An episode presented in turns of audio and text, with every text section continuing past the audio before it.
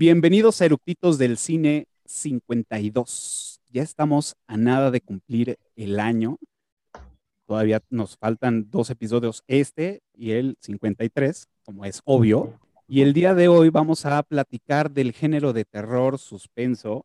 Este, hoy tenemos la película de Rec, bueno, la saga de Rec, Rec 1, 2, 3, 4.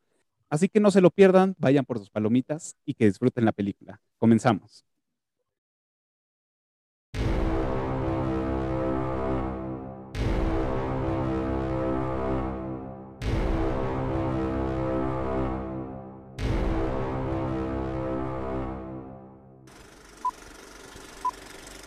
¿Ya está grabando?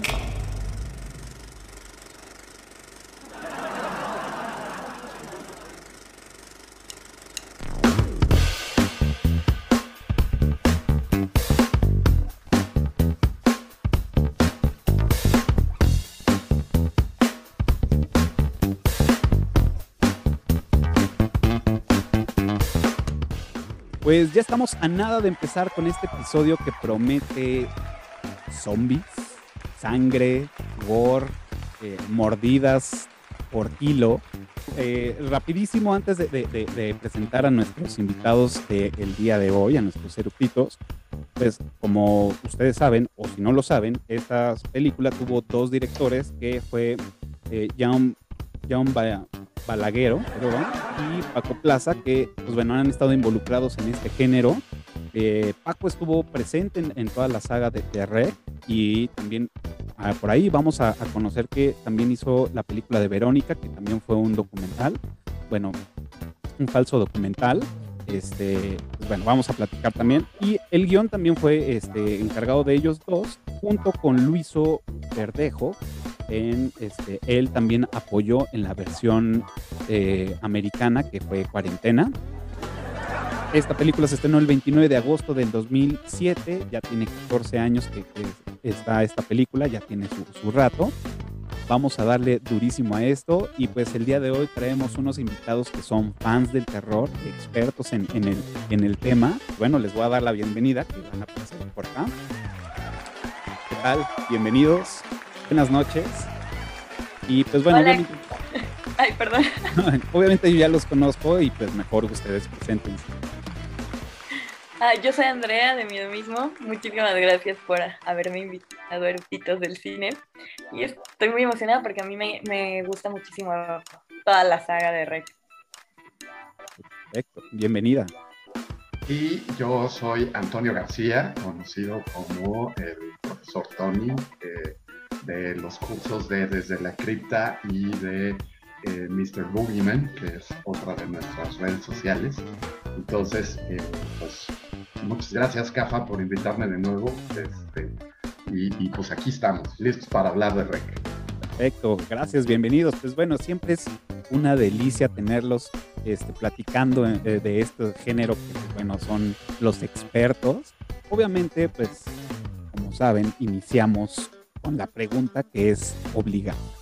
¿Ustedes por qué son fans de esta película? O de esta saga, vamos.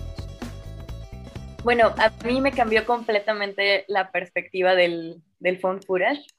No, no sé si ya lo habíamos platicado tú y yo, Café, en otras ocasiones, pero eh, ah, yo siempre tuve la idea de que el phone footage o cámara en mano era para películas o sea, que los directores las escogían para esconder talento, para esconder la falta de presupuesto y para esconder que hay malos actores, etcétera, ¿no?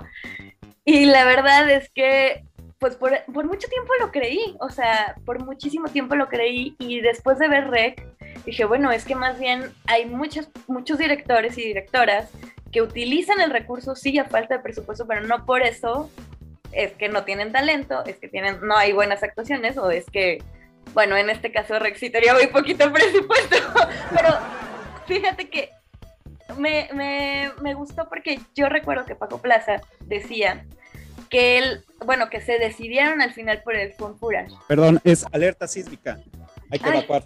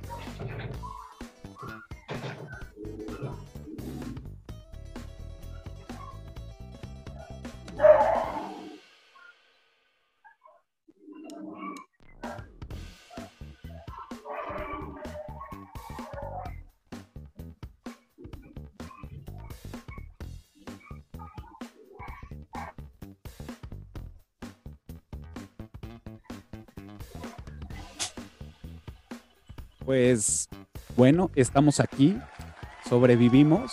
Afortunadamente no pasó a mayores y como ya pudieron ver unos minutos antes, pues nos agarró un temblor aquí en la Ciudad de México cuando estábamos grabando, así que tuvimos que cortar la lesión. Aparte, pues se nos fue la luz y pues ya no había forma de, seguir con esto. Entonces, pues bueno, agradezco que, sigan todavía conmigo para seguir con el episodio.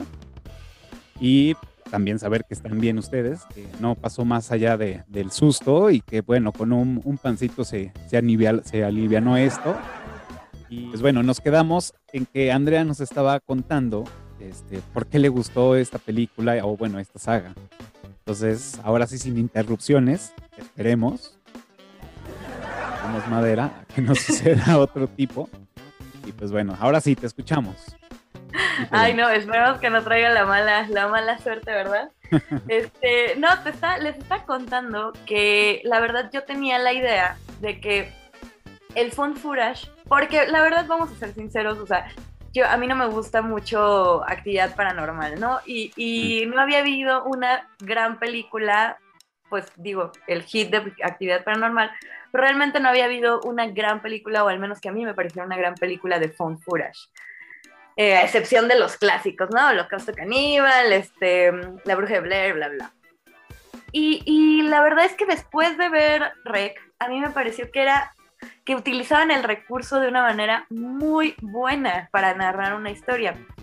Ahora para, para este, este episodio de Eructitos, estaba escuchando a Paco Plaza decir que pues evidentemente no tenían nada de presupuesto. Como les digo, o yo decía, bueno, es que el font footage no debería de ser para esconder el presupuesto, la falta de talento ni las malas actuaciones. Y entonces Paco Plaza decía, bueno, pues es que eh, pues no teníamos dinero, ¿no? Para hacer rec. Pero em, pues al final lo que queríamos al decidirnos por este recurso de font footage fue que fuera para, para narrar correctamente la historia, o sea, que fuera un recurso y no tanto que escondiéramos la falta de lana. Y la verdad es que sí me cambió mucho la perspectiva, porque es cierto, o sea, sí puedes hacer una película muy buena, narrar una muy buena historia y tener pues muy buenos dirección, actuaciones, etcétera, a pesar de no tener presupuesto, ¿no? Que creo que eso es súper, súper reconocible, en, sobre todo en esta, en esta primera película. Claro, o sea, totalmente, estoy, estoy de acuerdo contigo, digo, ya vamos a entrar en como más en detalles, pero efectivamente es, es un recurso que utiliza mucha banda por, básicamente o, o principalmente por, por el presupuesto muy corto y lo más fácil es hacerla con teléfonos, que hay muchos documentales o falsos documentales, que no, no, no necesariamente de terror, pero que también llegan a este recurso por pues, no tener un equipo profesional o etc., ¿no? Que son ya como más cines o documentales independientes que pues, apenas están iniciando. Pero sí, concuerdo contigo, lo hicieron bastante bien. Sí, y te regresa como esta fe, ¿no? Por ejemplo, no sé si a los demás les haya pasado, en mi caso sí, cuando vi El Conjuro, la primera, me regresó la fe así de, ah, pues todavía se pueden hacer películas paranormales hollywoodenses buenas. Y me pasó lo mismo con Rec cuando la vi en su momento. Eh, fue como, todavía se pueden hacer buenas películas de found footage este, eh, de este tipo, o sea, de este tipo, ¿no? Claro. Tú, Tony, ¿por qué te gustan o por qué te, sí, esta, esta película o esta saga? Mira, eh, además de que coincido con todo lo que dice Andrea, eh, tengo, tengo ahí un asunto, ¿no? El, el presupuesto fue de 1.5 millones de euros, fueron como 2 millones de dólares, o sea, no era una película de bajo presupuesto. O sea, en, su momento, digo, para una superproducción de 150 millones o de 200 millones, pues sí, es cacahuates pero sobre todo el horror siempre se ha caracterizado por hacerse con creatividad y con poca lana, desde siempre. E, ese es como uno de los... Por eso es una mina de oro el cine de horror, porque le inviertes poquito y si le pegas, o sea, Rec recaudó en su, en su primer tour en las salas 33 millones de dólares. Entonces, pues de los dos que le metiste, pues te dio 10 veces más o 15 veces más lo que, lo que le metiste, ¿no? Pero no es una película de bajo presupuesto. Dos millones de dólares es una lana para hacer una película. Entonces, o sea, hay películas que se han hecho con 300 mil dólares. Evil Dead. Eso costó Evil Dead. Entonces, eh, vaya, eh, sí, sí había un poco de lana, ¿no? Por otro lado, creo que aquí hay algo que es muy específico y que es diferente de cualquier otras películas de, de found footage. Digamos que una de las características básicas es la cámara brincona. Todo el tiempo, y por ejemplo, en La Bruja de Blair, a pesar de ser una maravilla y un caso de estudio de marketing y todo lo que tú quieras, las escenas de cámara brincona de La Bruja de Blair de repente sí hartan. O sea, sí hay que, o sea, sí tienes que estar como muy clavado en el rollo y, y pa, pa, pa, pa, pa, y luego e, el, ojo de la chava con la lagrimita, en fin, ¿no? Aquí hay algo que, a pesar de que es una película de cámara brincona, hay tomas que son perfectamente encuadradas, disfrazadas de, eh, por ejemplo, cuando se suben a la ventana, ¿no? Y que están viendo a los, a los supuestamente muertos o, o heridos y que el camarógrafo está desde la ventana tomando lo que está pasando, ves perfectamente lo que pasa. Ahora, eh, también cuando pone la cámara en el piso, ves perfecto el encuadre de lo que está pasando aunque esté la cámara en el suelo. A mí me gusta esa parte y, es como un detalle así como, como de locos fijarte en eso, porque se supone que el que está tomando todo no es un aficionado, es un camarógrafo profesional y que sabe hacer televisión en vivo, que se supone que es lo que está pasando. Entonces, el cuate, a pesar de correr y de todo lo que quieras, está tratando de lograr la toma perfecta todo el tiempo y le sale. Entonces, no te marea, no te hostiga, no te harta. Incluso cuando el güey va corriendo, se está tratando de mantener la cámara para que veas lo, lo, que viene detrás de ellos o lo que está pasando, ¿no? O sea, hay muy poco de este blur de repente del movimiento de la cámara y que ya no supiste qué pasó. Ahora, esto tiene un, un, chiste adicional porque la película está filmado en orden cronológico. Entonces, o sea, esto es todavía más difícil lograr un found footage bien hecho, bien tomado y además grabado en orden cronológico. Entonces, desde, desde el aspecto técnico, pues sí, digo, se grabó en, en video digital y con teléfonos, que de hecho Nokia es quien, quien eh, sponsorea la primera película. Y además de, de, que es un found footage muy bien hecho y muy bonito, es una película que aporta cosas nuevas al género de zombies que como los vampiros o los hombres lobo, sus detractores toda la vida dicen, ah, ya está agotado el género. Pues, ¿cómo ven que no? Entonces, aquí podrá parecernos bien, mal, sacado de la manga, jalado, lo que digo, ya eso podríamos discutirlo en otro momento, pero la película aporta al género y, traigo aquí un, pequeño análisis de, los zombies, de la película también, de, qué es lo que, lo, que aporta como, como película de zombies, ¿no? Entonces, como lo hablábamos en algún momento cuando platicábamos o, llegamos a mencionar Tren a Busan, ¿no? Que es un, un, un, refresh al género, ¿no? Claro. O sea, hay, hay unas secuencias y unas escenas maravillosas que, que, bueno, o sea, te tienen al filo del asiento. Aquí pasa lo mismo. Y maneja mucho lo, lo que para mí es como un, una influencia muy fuerte que tienen eh, Balagueró y Plaza del cine japonés. Tiene estas tomas largas, silenciosas, sin cortes, y donde estás viendo al monstruo que, que ahí viene, y que ahí viene, y que ahí viene, y no es el, el susto de pastelazo o el del, eh, de, puerta de, de, botiquín o de la puerta de refrigerador, que cuando la cierras te sale algo, ¿no? Entonces, es, es esa angustia de ver que, que, el monstruo viene y viene y viene sin recursos adicionales como música de fondo, que de repente pues, te la meten para que brinques. Y está muy bien ambientada la película, ¿no? O sea, es este, este efecto claustrofóbico que se siente todo el tiempo, eh, sobre todo en la primera, ¿no? Bueno, en la segunda, con, con el edificio.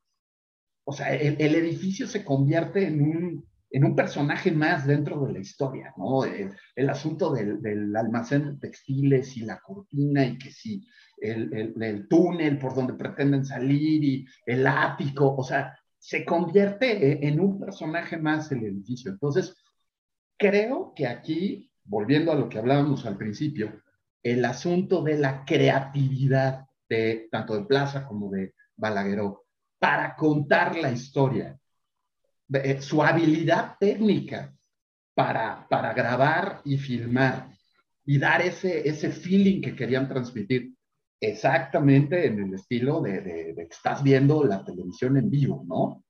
Eh, y, y, que empieza como, como, pues, una pendejada, ¿no? O sea, ay, sí, vamos a ver qué hacen los bomberos, ¿no? Y aquí están, y aquí están cenando. Y además, la reportera, que, dices, bueno, está, es, como dirían los gringos, es una talking head, ¿no? O sea, es, es una airhead ahí, boba, güera, que nomás eh, posa bonito con los bomberos.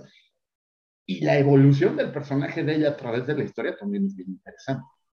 Entonces, creo que tiene mucho, mucho valor y de repente a mí me da la impresión de que es una película de mucho más presupuesto del que realmente tuvo. También, o sea, eso, eso es, es justo decirlo. Claro. Fíjate que, que yo creo que, o sea, Obviamente que en comparación con otras películas, pues sí tiene mejor presupuesto, pero también no podemos comparar un presupuesto de películas de los 80 a películas de los 2000, casi rayando los 2010. De acuerdo. O sea, o sea, al que final traerlo a valor presente. ¿Sí? Exacto, ¿no? O sea, y aparte también, pues lo difícil que es este, digo, me imagino que aparte eso, o sea, para nosotros igual, ya quisiera yo dos millones de euros. Pero para, o Hacemos tres. Sí, pero ya hablando en producción real, dices, güey, pues ya se me fue todo en comprarlas o rentar las cámaras, ¿no? y dices, güey. Y, y, digo, perdón que, que los haya interrumpido, pero eso que dices, Tony, del que el edificio toma protagónico por sí mismo y no sé qué, la verdad es que estoy 100% de acuerdo. Aparte, este, este Paco Plaza justamente dice, cuenta, que elige personajes, o sea, los habitantes del edificio los elige para que sean clásicas personas que sí podrían vivir ahí porque realmente no vivía la gente ahí. Y que cuando se lo, o sea, esto está bien padre porque dice que cuando se los muestra a sus familias, la hermana, me parece, le dice, oye, y los vecinos del, o sea, los que vivían en el edificio sabían que estaban grabando. Y él se quedó así como, güey, no más. O sea, lo logré, ¿no? Entonces, eso está bien, bien chido. Cómo cuidan el, la naturalidad, digamos, ¿no? De, de, de los personajes. Además, digo, a mí, en, a, mí en lo personal, pues sí, efectivamente, eso es una de mis películas también favoritas del género de, zombies, de, o sea, terror y, todo.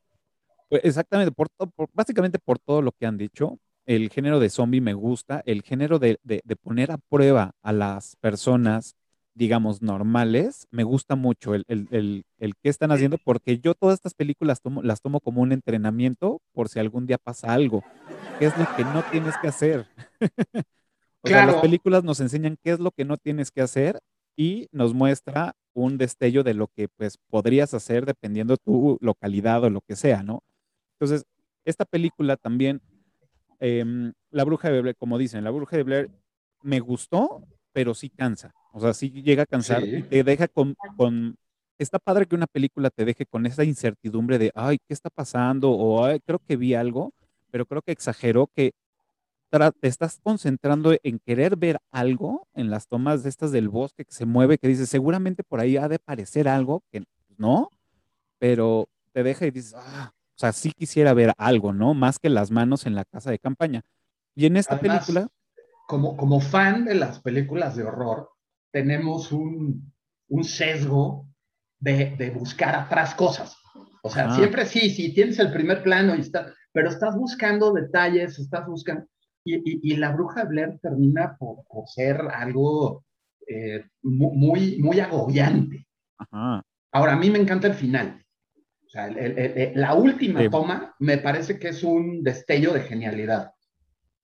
Pero podrías habernos ahorrado todo el mareo de la cámara brincona o, o, o reducirnoslo a la mitad y rematar con esa toma final que es una genialidad, ¿no? Pero Sí, exacto. Y en, cambio esta película, pues bueno, vemos, como bien lo dice Tony, es el, el recurso de la cámara, como aparte era como importante que se viera que pues era como decía Tony, que era un camarógrafo, o sea, que no podía verse mal. Entonces, creo que lo hicieron muy bien desde el principio porque nos deja claro lo que va a suceder de, ah, ok, vamos a hacer un documental y todo es en cámara a mano y ahí nos están diciendo, y esta chava, este, Ángel está ahí posando y practicando las tomas que va a hacer, y con los bomberos y con todo el show. Entonces ahí ya te está diciendo que va a hacer. Cuando ya empieza todo el desmadre, nos deja muy claro que toda la película va a ser así porque dice, no dejes de grabar, no pares de grabar, graba todo. Entonces, ahí ya nos está diciendo, toda la película va a ser digo, ya sabíamos por el tráiler, por todo y haber leído un poco sobre lo que iba a suceder, pero ya sabemos que toda la película va a ser así, ¿no? O esa es la intención. Entonces, creo que nos, nos dan esa pauta y hacen y, remarcan muy bien para que esto sucediera. Entonces, y como dice Tony, pues tenía que ser un güey que fuera experto, que se viera que está, y no aficionados, que sí lo vemos en la 2 con la cámara de los chavos. O sea, sí, se ve esa diferencia. Entonces creo que lo, acertaron muy bien. Sí. Y... por ahí había leído también que en la 2, la, el comando que se mete al edificio, pues al final este, pues los le están dirigiendo, ¿no? O sea, y, y, les dice apunta acá y apunta acá y no sé qué. Entonces, imagínate, o sea, la verdad, o sea, digo, independientemente de cómo haya avanzado y todo, yo creo que Rec es de las películas y de las sagas que, que más, o sea, más propuesta han dado, ¿no? En, cuanto a, esta de, al, filmar. O sea, la verdad es que creo que mis respetos porque lo, lo hicieron muy bien. Incluso la peor película de Rec no es tan mala. bueno, al menos a mí me parece. Este, y, y sí, sí que para ti, ¿cuál sería la peor? La 4. Es la más floja. Sí, ¿no? Pero aún así no me parece terrible, o sea... No, lo, hacen bien. Vuelven, vuelven al esquema de la 1. maravillosas. Vuelven al esquema de la 1, como dices, de, de, de, esta parte de la claustrofobia, de sentirse apretados, vuelven a ese recurso y lo hacen también bien, ¿no? Sí, sí. esta parte de a dónde huyo, ¿no? Exacto. ¿a dónde voy a, dónde? Sí. Sí, sí, y, la verdad digo, ya que hablamos, ya que tocamos el tema del presupuesto, he visto películas con mil veces más dinero y cien millones de veces peores que la peor de la saga de Rec. O sea, eso sí, sí es, es un hecho. yo creo que aquí tiene que ver mucho que eh, Paco Plaza nunca le sacó la mano al proyecto, o sea, siempre estuvo presente, cuidó su producto, muy en el estilo de lo que hizo Riddle Scott también con Alien en su momento, guardando las debidas diferencias, y que además hay una unidad narrativa en cuanto a la creación de atmósfera y en cómo te cuentan la historia. Puede ser que haya diferentes personajes y que la historia varía de un punto a otro, pero esa esencia de la primera película creo que se mantiene de una u otra forma en todas y por eso es que es una historia tan compacta, tan, tan bien contada y, que sigue causando esas sensaciones que, que te causa la primera, que bueno, la primera lo que tiene también es que pues, es la sorpresa, ¿no? Es la primera vez que ves eh, la historia y entonces el, el, impacto es doble. Pero después es más difícil porque ya sabes de qué va y que el, el director te vuelva a sorprender y te vuelva a dar otra cosa que dices, wow, qué, qué cosa tan bien hecha y que estoy completamente de acuerdo con, con Andrea. La 4, a pesar de ser la más floja de, las, de, de todas, es mucho mejor que muchas películas de zombies que hay por ahí regadas, incluso la última de Snyder, la de este, Army of the Dead, o sea, este 4 es tremendamente mejor que Army of the Dead. Entonces, eh, y, bueno, a Snyder le dieron todos los millones del mundo para hacerla. Sí, muy buen ejemplo. Eh, ya tuvimos café y ahí una discusión de la de Snyder, que a mí no me desagradó porque no me la tomé en serio, ¿no? Pero pues la verdad es que sí deja mucho que desear. Y, qué buen ejemplo pones, Dani, porque sí, totalmente. O sea, dinero no faltó en esa película y es mucho, pero 10 años luz de peor que la peor. La última de, Rec, la, más mala de Rec, entonces. Claro. Híjole.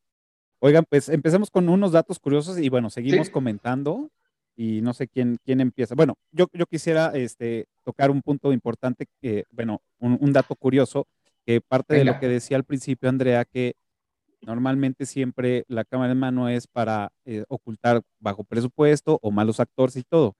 En este caso, todo el, casting, primero, pues esta chava este, que hace de Ángela, que se llama este, Manuela Velázquez, creo. Manuela Velasco, perdón, como Ángela, ella pues realmente es una eh, presentadora de televisión.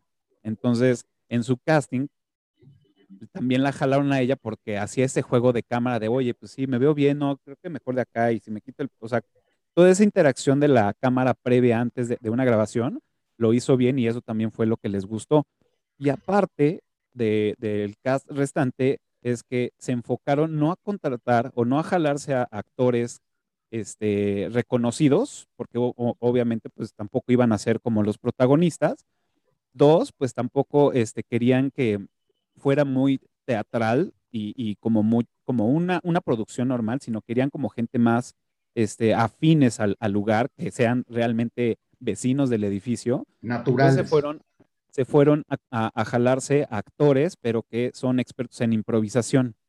Entonces, vi, vi varios videos de los casting, eh, entonces, del, del casting, de todos los que fueron pasando, y entonces decían, ahora llora, ahora ríe, y ahora sorprende, ahora grita, ahora dilo desesperado, ahora dilo riendo. Entonces, como que toda esa parte de, les decían una situación en general, sin, sin entrar en tanto detalle, entonces lo hacían y fue como fueron seleccionando, ¿no? Y, y parte del casting de los que me gustaron fue lo de los coreanos. Entonces, le hacen el casting a la chava, ajá, chinos. Sí, son chinos. chinos.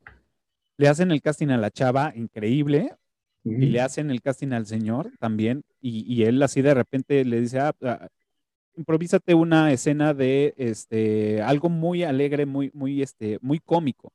Entonces el güey está platicando, después se empieza a reír de la nada y le dice, ahora estás llorando. Entonces él se empieza a sacar una historia Digo, no, no le salen las lágrimas, pero sí lo ves con cara de angustia, de tristeza, y dices, wow, o sea, cambia en chinga.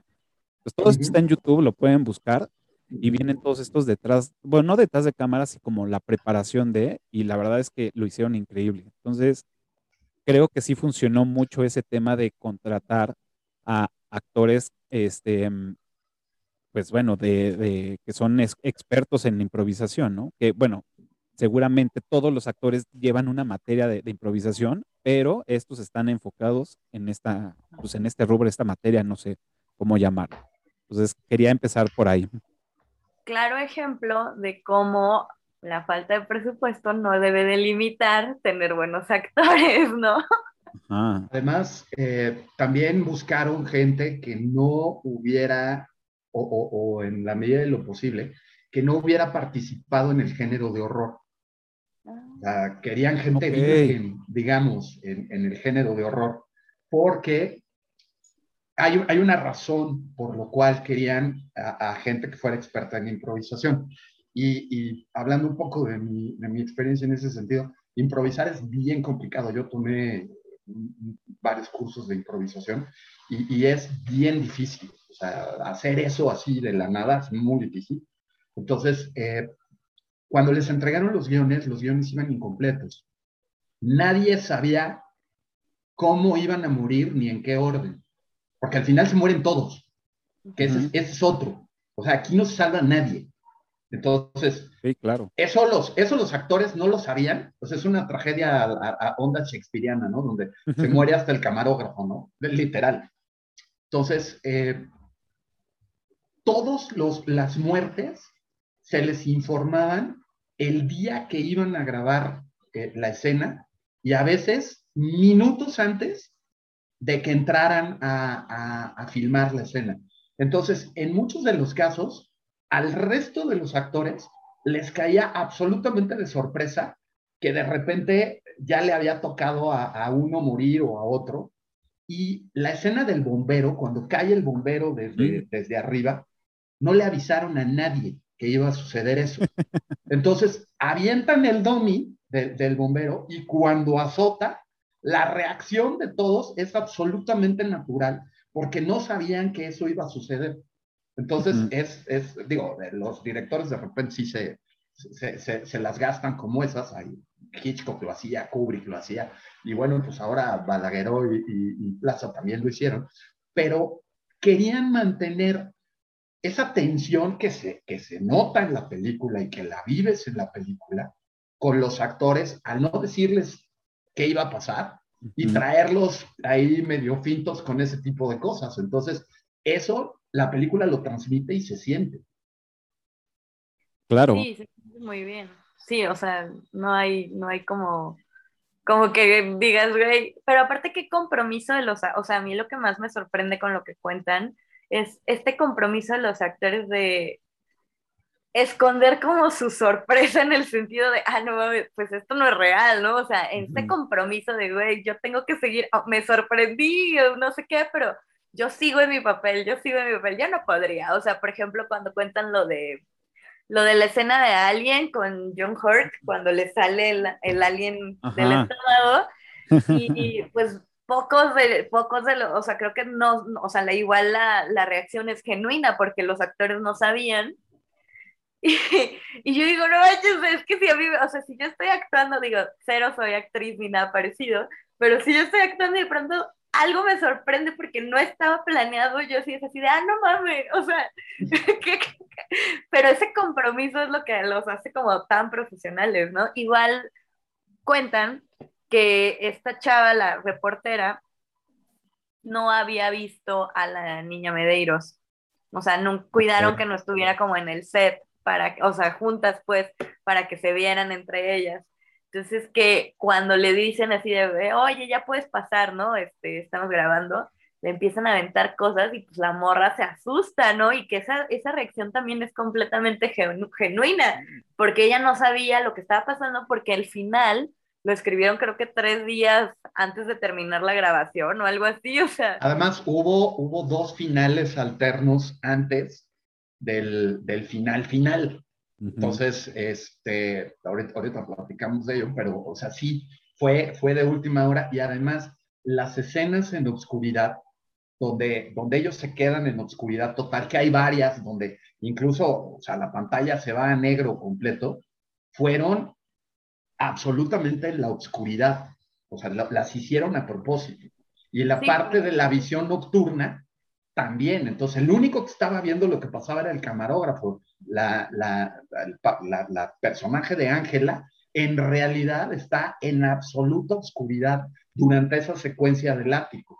Entonces, este, pues son de esos recursos donde eh, pues resultaron maravillosamente bien, ¿no? Porque la sorpresa de los actores, eh, pues se notaba, ¿no? Exacto. Aparte, o sea, yo leyendo, o sea, leyendo este tema de que, ajá, efectivamente muchos, o sea, más bien todos los actores no sabían después qué pasaba o, y también que les cambiaban, o sea, sabían como la, la general. Exacto. Pero a mí algo, algo que me encanta desde niño son las casas embrujadas, ¿no? Feria Chapultepec, Reino Aventura, ya después Six Flags, o sea, todas esas, así las que pudiera yo entrar, siempre entraba, ¿no? A las de terror, de, las noches de terror de Six Flags, así de amo, ¿no? Me encanta, me encanta ser asustado, meterme a todas estas madres. Ahora, siendo como un actor en una, en una producción de esta, pues realmente estás en una casa del terror, o sea, esperando, o sea, claro. ¿en, qué momento va a suceder algo, no? Digo, obviamente, pues vas con otro chip porque pues tienes que colaborar con, con la causa, ¿no? Y tienes que sorprenderte más, que no se te salgan a lo mejor hasta groserías o digo, dependiendo, ¿no? El, el, el, la, la, el ranking que tenga, pero puta, a mí eso me hubiera encantado poder participar en una, en una producción así, que no sabes qué y que al final vas a estar en la pantalla grande. o sea, yo jalo, jalo durísimo. Sí, sí, sí. Ahora, también eh, ahondando un poco en lo que decía Andrea, de que Paco Plaza buscó gente que, que fuera como, como muy cotidiana, como muy normal y que de, veras les compraras que, que, vivían en el edificio. Eh, el personaje de los chinos, de los vecinos chinos, Paco Plaza tuvo unos vecinos iguales. Y dice que una de las ah. cosas que que le parecía así rarísimo y absolutamente incomprensible era que nunca cerraban la puerta. Así como lo dicen en, aquí en la que esos güeyes tenían la puerta abierta todo el tiempo y llegaban gritándose. Y, entonces, particularmente, y, no dudaría que hubiera tenido unos vecinos viejitos y uno como el, el vecino gay del primer piso y demás. O sea, pero sí abiertamente ha dicho que él tenía unos vecinos chinos igualitos.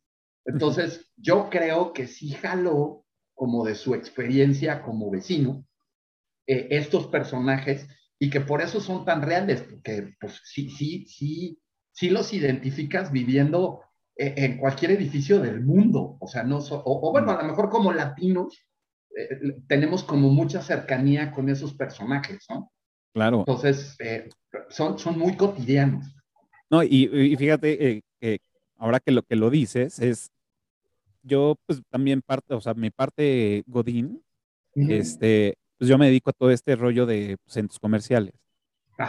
Y, es un clásico que en los pasillos de servicio de los centros comerciales que, que dan todo lo, en el food court que se maneja por pasillo atrás, todos los, los locales de comida china siempre tienen la puerta abierta. No sé, qué tienen, que les encanta la, la puerta abierta, o sea, ¿por qué lo hacen? quién sabe, ¿no? Pero, pues, híjole, si ves cada cosa. Ya me metí en curiosidad, por favor, si hay alguien que sepa por qué tiene la puerta abierta, cuéntenos, porque lo necesitamos saber. Está, está duro eso. Ahora, el, el, edificio, por ejemplo, donde se grabó, se llama el edificio Sedimatexa y está en las Ramblas de Cataluña, en Barcelona, y o sea, obviamente es una parada obligada de los fans irse a tomar una foto enfrente de la puerta y organizan también eh, de vez en cuando tours para que por, subas y bajas la escalera y demás, ¿no? Entonces, increíble. Sí, sí, sí, o sea, pues ya se ha convertido en, un, en una atracción turística para los fans del horror ir a visitar el, el, el edificio de REC, ¿no? Que está en, eh, las Ramblas de Cataluña, número 34 en Barcelona. Esa es la dirección del edificio.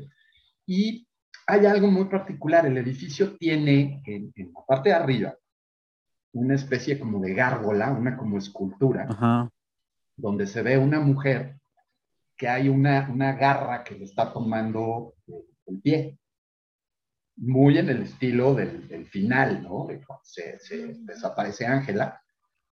Eh, y, y, Paco Plaza y, y Jaume no se habían dado cuenta de eso hasta la segunda película. Cuando graban la segunda película, dicen, mira, pues es como lo que... Como pero pero final.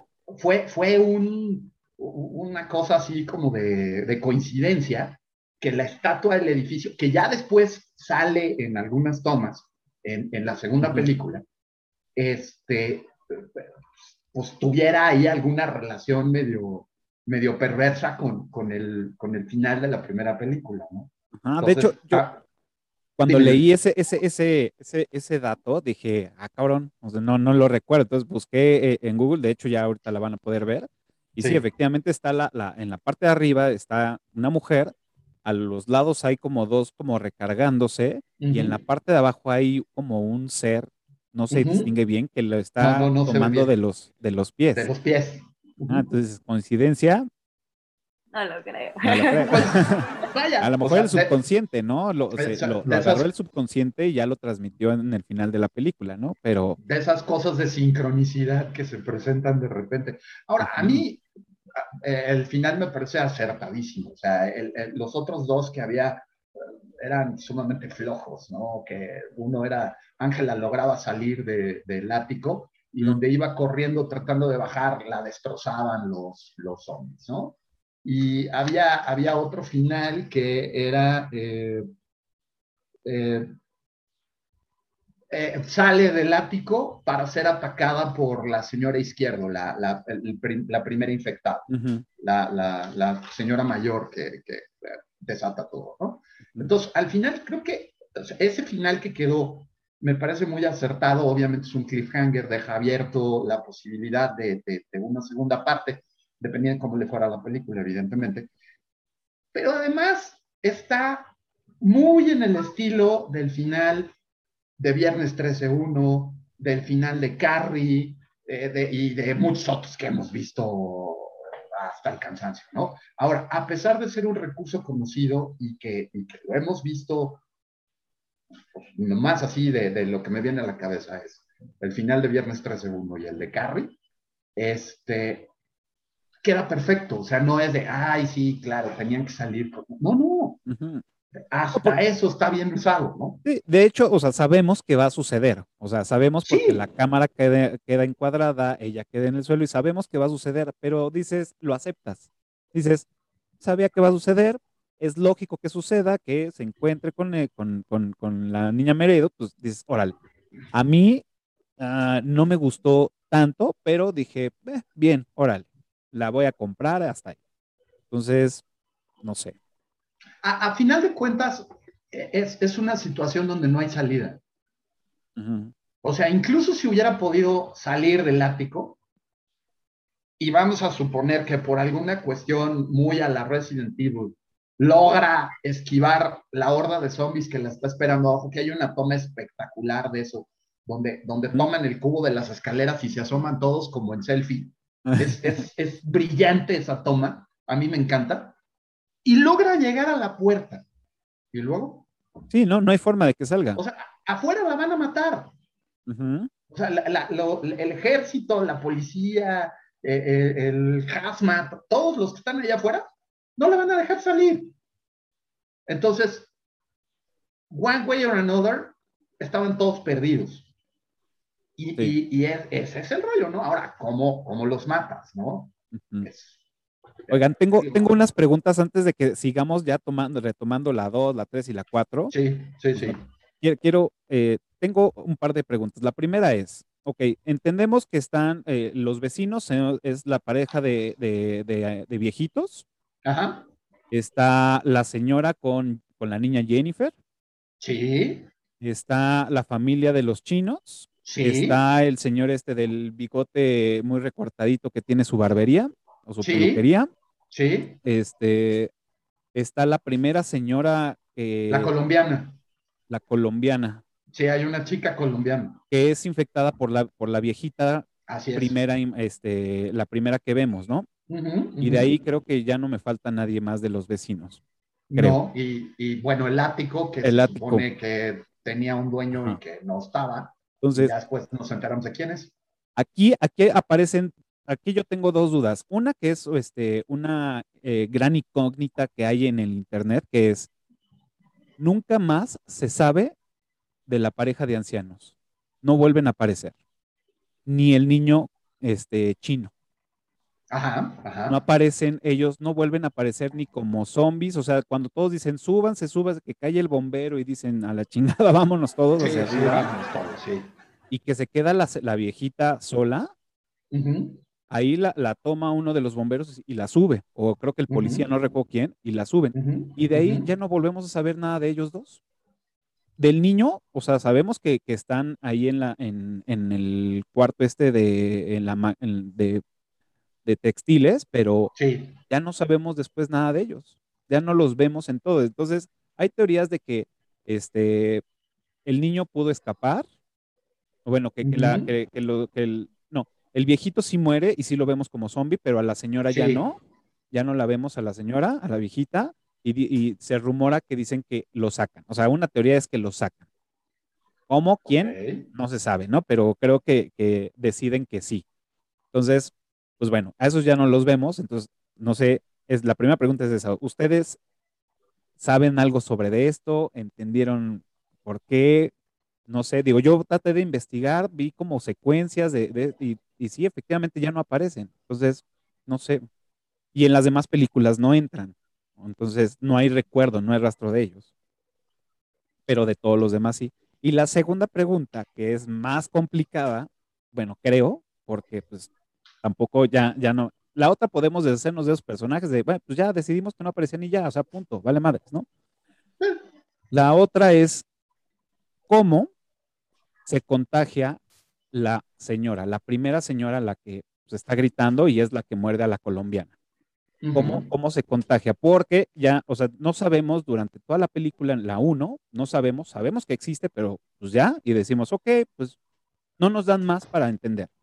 Y en la 2, ya entendemos cómo está el pedo del ático, los experimentos, bla, bla, bla, bla, bla, y dices, ¿cómo chingados fue que se infectó? Porque teóricamente, cronológicamente hablando de la película, es primero el perro es el que sale del, del edificio, se va al veterinario eh, y muerde al veterinario y se hace el desmadre en la boda, ¿no? En la 3. Ajá. Luego, creemos o sabemos que la niña está contagiada porque tuvo contacto con el perro, porque sabemos que el, virus se, trans- se transmite por fluidos, no por el aire, ¿no? Nos los deja muy claro en la segunda. Entonces, la niña Jennifer está contagiada y vemos eh, su transformación en la 1 y de ahí ya, yo ya me perdí cómo es que la señora, la, la, la primera, se, se convierte. Entonces es algo que estaba discutiendo en Clubhouse ayer que estábamos grabando, bueno, que estábamos platicando, pero pues todos sacamos como teorías, pero no, realmente es así como de yo creo, no sé si ustedes sepan, a lo mejor me perdí algo por ahí. Fíjate que esto que dices de la señora, yo también en su momento me lo llegué a preguntar, pero es que la cosa es que nunca las he visto corridas. O sea, las películas jamás las he visto seguidas, pues simplemente se me antoja así de, ah, como que tengo ganas de verla y la pongo. Y ya pasa y luego, ah, como que voy a ver la otra. Entonces no lo tengo en la mente. Mm, Pero- y de los ni del niño y, y, eh, o sea, la verdad es que no, hasta ahorita que lo mencionas, digo, ah, no más, sí es cierto, no bien, o sea, ¿qué pasó? ¿Qué pasó Pero no, no, sí, yo así como, ah, pues, ¿qué pasó ahí? Pero pues es que luego también, como, pues las películas así son, ¿no? O sea, luego desaparecen personajes en la filmación y no explican ni por qué, y como hay tanto caos en todo lo que está pasando, pues Sí. tu Y hay, atención y no hay de zombies a zombies, ¿no? Hay zombies Exacto. protagonistas, hay zombies que... Sí, totalmente, ¿no? Mm. Entonces, sí, pero ¿sabes qué? La voy, las voy a, la- ahora sí las voy a ver de, segui- de corridito. Ahora, hay, hay, o sea, técnicamente es un error de continuidad, tal cual.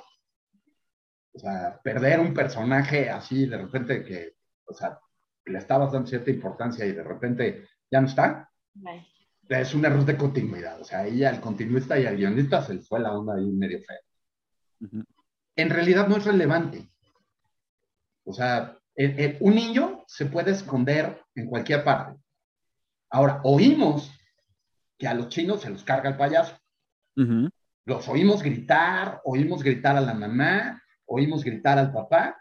Entonces, o sea, el niño pudo haberse escondido bajo la cama o haber sido comido y destrozado por sus propios padres. O sea, a, final de cuentas, como que no, como que no tiene mucha relevancia. Por otro lado, o sea, sabemos que nadie puede salir. O sea, eso es evidente y claro. Y que, o sea, si te metes a los textiles, estaban los otros güeyes ahí esperándolos y la que estaba amarrada al pie de la escalera, y, o sea, en fin, ¿no? O sea, parece como juego de video de repente. Sí, claro. El, ir subiendo esos niveles y están los, los boss level, los level boss en, en cada parte y todo, ¿no? O sea, trae esa influencia y es esa narrativa y ese paso vertiginoso de juego de video.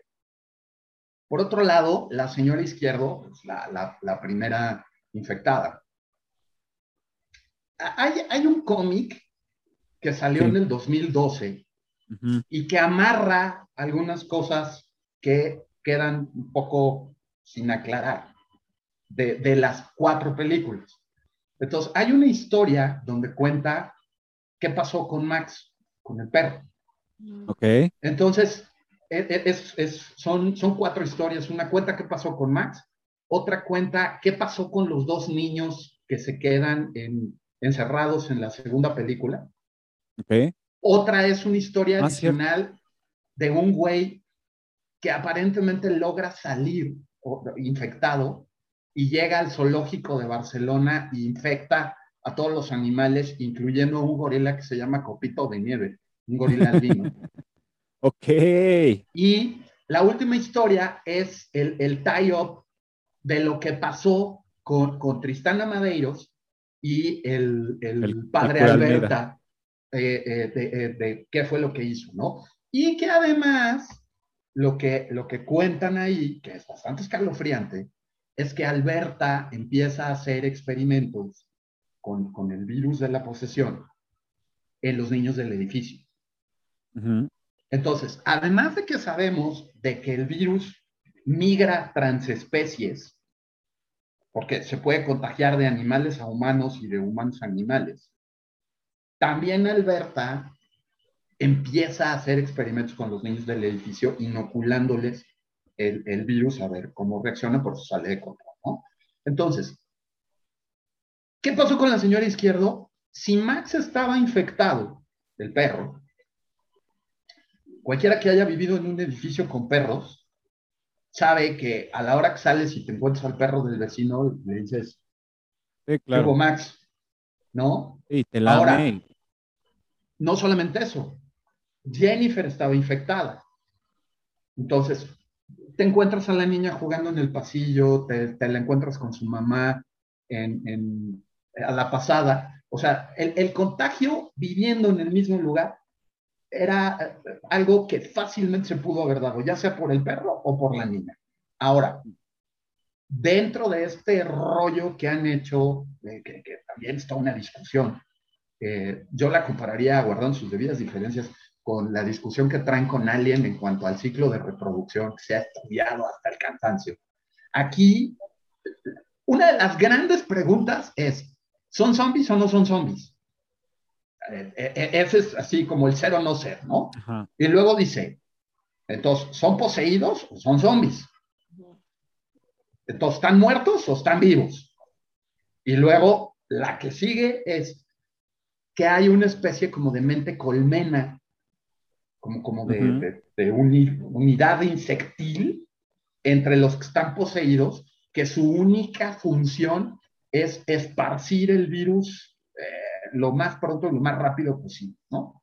Entonces, partiendo de esto, también se ha estudiado que el tiempo de reacción, como lo dicen en la película, depende del tipo sanguíneo, pero también vimos que el tiempo de reacción difiere si estamos hablando de un niño, de un adulto o de un adulto mayor.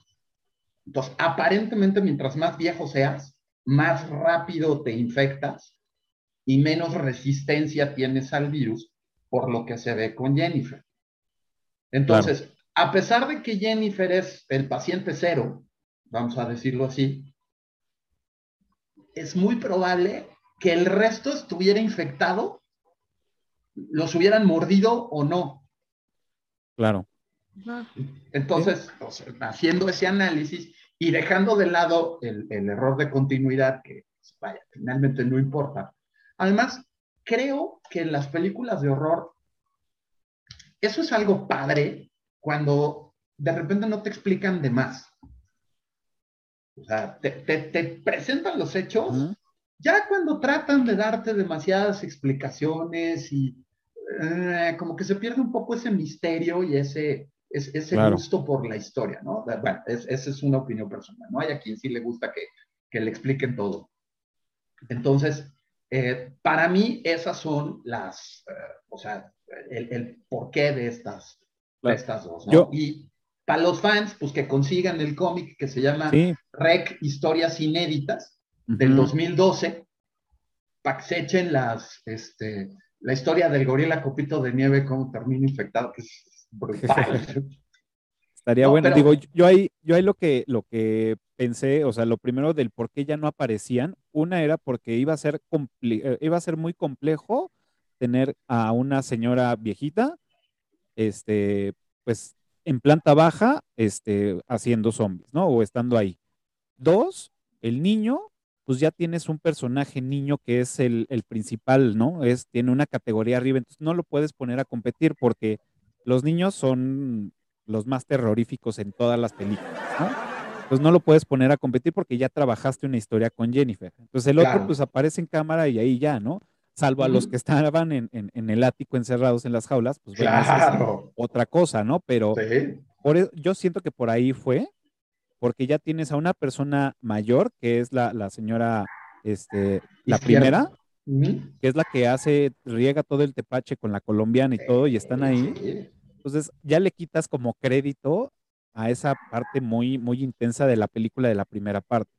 Entonces ya tenías a la mamá de Jennifer amarrada ahí, que ya también era zombie, entonces ya meter otro que estuviera ahí, en este caso la, la, viejita creo que ya sobraba. Entonces, una, o por error de continuidad o por quitarlos para no generarse más tropiezos en, en el qué va a pasar con estos personajes o quitarle fuerza a los que ya les habías dado? Pues mira, hay, hay una regla de la escritura creativa que dice que si tu personaje clava un clavo en la pared al principio de tu historia, al final de la historia se tiene que colgar en el clavo. O sea, es, es, es, es, un craso error y una falta grave de oficio como escritor el meter situaciones o personajes que no terminan en ningún lado son callejones sin salida o son... Hay quien lo usa como un recurso distractor, pero en realidad es, es una falta de oficio como escritor. Por ejemplo, gente como Stephen King, si tú le analizas, eh, por ejemplo, The Stand, que tiene más de 20 personajes principales, todos están perfectamente amarrados, todos tienen un, un, un desenlace e incluso los personajes secundarios y terciarios también tienen una definición. O sea, ahí está el oficio como escritor, eso es bien complicado. Entonces, de repente, tener estos personajes y dejar estos callejones sin salida eh, es un poco chapucero, ¿no? Es un poco chambón hacer, hacer esto. Entonces, estoy de acuerdo. Eh, yo siempre lo he dicho, si quieres hacer algo ultra creepy, métele niños. O sea, no falla. ¿No? y, además es una vuelta de tuerca maravillosa, porque pues todos creemos que es la señora izquierdo, es el paciente cero, es el zombie original, y toma que resulta que es la chamaca y además cargada de, los brazos de la mamá y la mamá diciendo, no, no, no, no, no, tiene angina, tiene angina, y la chamaca le arranca la nariz de una mordida, o sea, es, es una cosa genial. Entonces, te digo, de, el niño chino, o sea, finalmente pues pudo haber quedado escondido por ahí abajo de una mesa o algo y ahora, al final de cuentas está condenado. Ahora queremos saber todos qué pasó con el niño. Hay que exigirle a Paco Plaza respuesta. hay que decirle, sí, hay, que, sí, hay sí. que bombardearlo en Twitter, bueno, así de, oye, ¿qué sí, pasó con de, el ¿Qué niño pasó chino? con el chino? Oye, pero, pero ¿qué pasó? Tantos años después, aparte nos va a mandar así de nada más, del morro. Sí, así de, oigan. Ok. Y bueno, pues ya como para ir también amarrando todos los, los, los datos y toda esta historia que ya pues, se, se empieza a, dese- a- a desenvolver más, así como un recuento general que pues bueno, la uno eh, vemos cómo inicia el desmadre en esta casa, la dos la vemos desde, desde una continuidad y a casi al mismo, o sea, minutos después de esta película con estos chavos que entran a la casa este, a regañadientes porque pues quieren vivirlo y echar desmadre y todo, y se encuentran al papá que había ido por los medicamentos de, de- de Jenny. Sí, Bueno, eh, vemos el, el otro lado de la cámara y vemos esa historia y luego pues se empiezan a juntar. La tres es, ¿qué pasó con el perro? Se fue al veterinario, uno de los familiares de los que se casa era el veterinario, que llega mordido por el perro que estaba ya enloquecido y pues ahí también se riega el tepache por eso. Y pues la cuarta, pues ya es, el sabemos, barco. el barco, ¿no? Que ya tenemos a, a esta Ángela que sale de, de- de- se sale de, de- la casa y pues bueno, la, la llevan a un barco en cuarentena y ahí sucede todo lo demás, ¿no? Entonces, aquí es donde, donde volvemos a tomar el tema de la cámara, ¿no? Vemos en la 1 cómo, se, cómo está bien justificado y te lo dicen todo el tiempo. En la 2 también están estos niños con su handicam y así de. Ah, bueno, y le dice, güey, no pares de grabar, sabemos que se va a tornar todavía otra vez la película así. y en la 3 está el, o el primo o algo así con su también con su cámara y está Sí. interactuando con un güey que es el que va a grabar toda la boda y va a estar ahí, pero ahí se pierde el esquema. Sí, Ya regresamos a una cámara fija de producción, ya, o sea, Sí. todo, ¿no? Y la 3 pues bueno, ya, no, ni se diga, ni siquiera hay una cámara en, en- en mano. no. La cuatro. La cuatro. La 4, perdón. Sí, o sea, y cuando, por ejemplo, eh, según oí que, pues la idea no era, digo, obviamente que tú cuando sacas tu película esperas que le vaya bien, ¿no? Pero la idea no era hacer una secuela hasta que la- las personas empezaron a preguntar, ¿va a haber secuela? ¿Va a haber secuela? Y de ellos dijeron, güey, pues si tanto quieren secuela, pues ¿por qué no hacemos una secuela?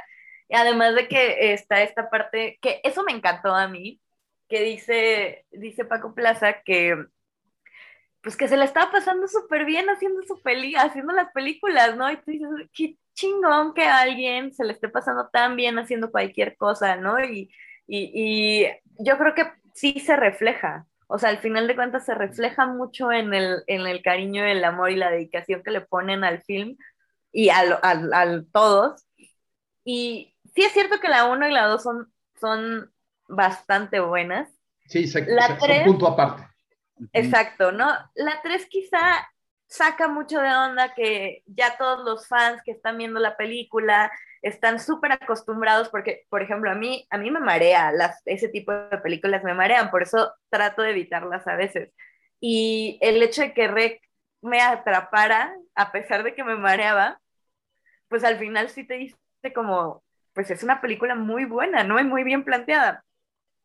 Y sí, sí sentí como el shock, ¿no? En el momento en el que cambian el esquema, porque, la, o sea, ocurre el caos y ya es como, ya no hay quien te narre la película, ya te la voy a narrar yo como director, ya na- no, ninguno de los personajes te lo va a contar, ya te lo voy a contar yo y pues sí te saca un poco de onda. Aún así creo que la película funciona y a mí me, me daba mucha risa porque yo cuando la vi, la vi en una clase en la universidad donde me la presentaron como la película más romántica del mundo, que sí Ah. creo que lo es, ¿no? Claro. Aparte, sí, creo que es muy romántica, pero pues todos así de, ay, profe, no queremos una película romántica. Y yo dije, puta, pues yo tampoco quiero una película romántica. Y va sacando Rec 3. Y yo de, oh, por Dios, todos se salieron. Quedamos muy, muy poquitos en el salón que sí queríamos verla. Yo me la pasé increíble, a pesar de que me saca... Sí, no, es que es- el terror es un género complicado, o sea, sí, de verdad. no- Incomprendido. Incomprendido, Incomprendido. ¿verdad? Incomprendido. Pero yo me la pasé tan bien que dije, no, o sea, y sí, sí, que sí, a la fecha sigo creyendo que es la película más romántica que he visto. Mire, a mí lo que me gustaría es que contaran el, cómo han vivido esta noche, qué ha sucedido, un poco que explicaran cómo ha sido la cronología de lo que ha pasado. Yo poco lo puedo decir porque estaba dormido, es ella la que me despertó. Claro, sí, habían unos gritos muy fuertes. Y claro, yo le he despertado, me he puesto lo que he podido y hemos bajado. Bueno, yo estaba en casa, había venido tarde la peluquería trasteando las cosas que uno tiene que hacer cuando viene y de pronto unos gritos brutales de la señora Izquierdo, que es una anciana que vive también en el edificio y que bueno, uno la, la conoce, que es un poco rara, pero claro, pobre mujer, vive sola, pero después la cosa se agravó porque llamaron a la policía, vino la policía, después como no podía entrar, vinieron los bomberos, después no sé qué, cayó un bombero desde arriba hacia abajo, después el policía apareció. Horroroso. Yo, a nosotros, los, los, que están aquí rodeando la, la casa, no sé, le dice que ya vendrán, que ya nos dirán, que Menos mal que estaba la tele que nos acompaña a ustedes, gracias, ¿eh? porque si no hubiera sido esto una matanza entre nosotros. Hay muchos motivos para que pasen lo que pasa. Claro. Antes no era así, pero desde hace unos años, no sé, de unos años esta parte. ¿Lleva viviendo aquí muchos años? Sí, vivía con mamá. Después ella falleció, ahora vivo solo. Ajá. Y son los chinos estos, que comen crudo, el, pescado crudo. El pescado crudo, y uno siempre, tiene la, siempre tiene la puerta abierta. La puerta, yo no sé por qué tiene la puerta abierta. Porque si dijéramos son de estos finos que hacen de feng shui, estas cosas que te, que te gustan. Pero no, ellos para, para, así salen y entran gritando todo el tiempo en chino, en japonés, no sé, hablan algo que no se entiende nada. Horror, un horror. La madre de la nena. Mm. La madre de la nena. Que la parió la madre de la nena. Es una cosa, es una cosa, una histérica. Le pone los cuernos al marido todo el tiempo. Es la comidilla del barrio. Tampoco quiero decir estas cosas por la televisión porque después se pueden tergiversar y yo no quiero tener más problemas de los que me corresponden. ¿Y, por qué está aquí solo y no, no está con el resto de los vecinos? Porque no me junto con esa gentuza. Pero querida, yo no soy un chafardero así. Yo tengo mi peluquería, voy y vengo de casa al trabajo y de trabajo a casa. Bueno, ¿cuándo empezamos? Ya estamos. Pero ¿cómo no me abrisas? Una vez que tengo todos los brillos en la cara, Pero bueno, esto es una cosa de... Bueno, pero sale por la tele, ¿no? Sí. Y entonces de paso déjame decir lo de la peluquería también. Bien dicho que, espera, que así salgo. Así me parece que es mejor de este perfil, ¿no? Muy bien. ¿Así? ¿Qué? ¿Te gusta, Pablo? Simpático tu amigo, ¿eh? Sí, es, vale mucho. Bueno, a mí debo confesar que la 3 me divierte mucho. Es súper divertida. Me, parece muy divertida. O sea, independientemente de, como decías, Andrea, de 1 y 2 es, es es, mm. como, las veo yo como una sola historia, ¿no? O sea, es, la imagen especular una de la otra, ¿no? O sea, lo que pasa adentro y lo que pasa afuera. La 3 a mí me divierte mucho. Me, me, desde el rollo de que sea una boda y, y, que además, antes de que empiece la mordedera y el gore, que es maravilloso, porque además el vestido blanco, en fin, ¿no? Claro, sí. Las sí, sierras. Sí, sí, sí, sí. antes de que empiece todo eso, es las clásicas carreras y, desmadre que trae todo el mundo cuando hay un evento de ese tipo en, alguna familia, ¿no? Entonces, a pesar de que sí es una cámara ya de otro tipo, todo, me, parece que sí te mete en, la situación y además, o sea, me parece absolutamente irónico que sea que se arme la, carnicería de la manera en la que se arma en una boda, ¿no? O sea, o sea, hay, me, recuerdo un poco, es, eh, creo que es en la, segunda de Your Next, hay una ah. escena donde apuñalan a un güey absolutamente de una manera sádica, con Total Eclipse of the Heart de fondo, ¿no? Entonces, son, son, son cosas así que dices, qué ole, ¿no? Entonces, aquí el hecho de que sea la boda, y sí, coincido, tiene su parte romántica, este, a mí me divierte mucho, ¿no? yo creo que es la que más me entretuvo eh, en cuanto a ese feeling así de, como, más de diversión, ¿no? a mí en esta película hay tres momentos que me dan mucha risa. Digo, ya en la dos, en la dos empecé a tener mis dudas por el saber, o sea, es zombies, posesión, zombies, posesión, y ya está. Empecé a tener dudas, pero dije, bueno, ya, ya estoy aquí, lo voy a disfrutar, voy a, ver, ¿no?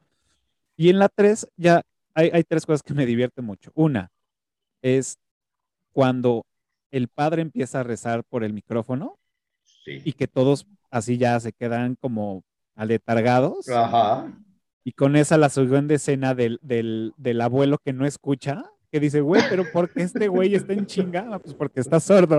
Porque está sordo, es maravilloso. ¡Qué hermosura! O sea, es que ese tipo de cosas son las que a mí me decir, dices, por supuesto, y tiene todo el sentido del mundo. Y a mí, eso, eso se me hace una joya. Ahora, ese es, ese es un, un guiño un poco oscuro que seguramente Plaza lo tiene muy presente, de la danza de los vampiros de Roman Polanski, cuando le mm. enseñan la cruz al hostelero que le dice, ¿y es que yo soy judío? tal cual, ¿no? sí, es, es, una maravilla. Y la tercera es cuando se pone la, la, la armadura. Ah, claro. sí. Dije, güey, qué mamada, pero está muy cagado. Pero, pero lo de la armadura es Evil Dead. Ajá.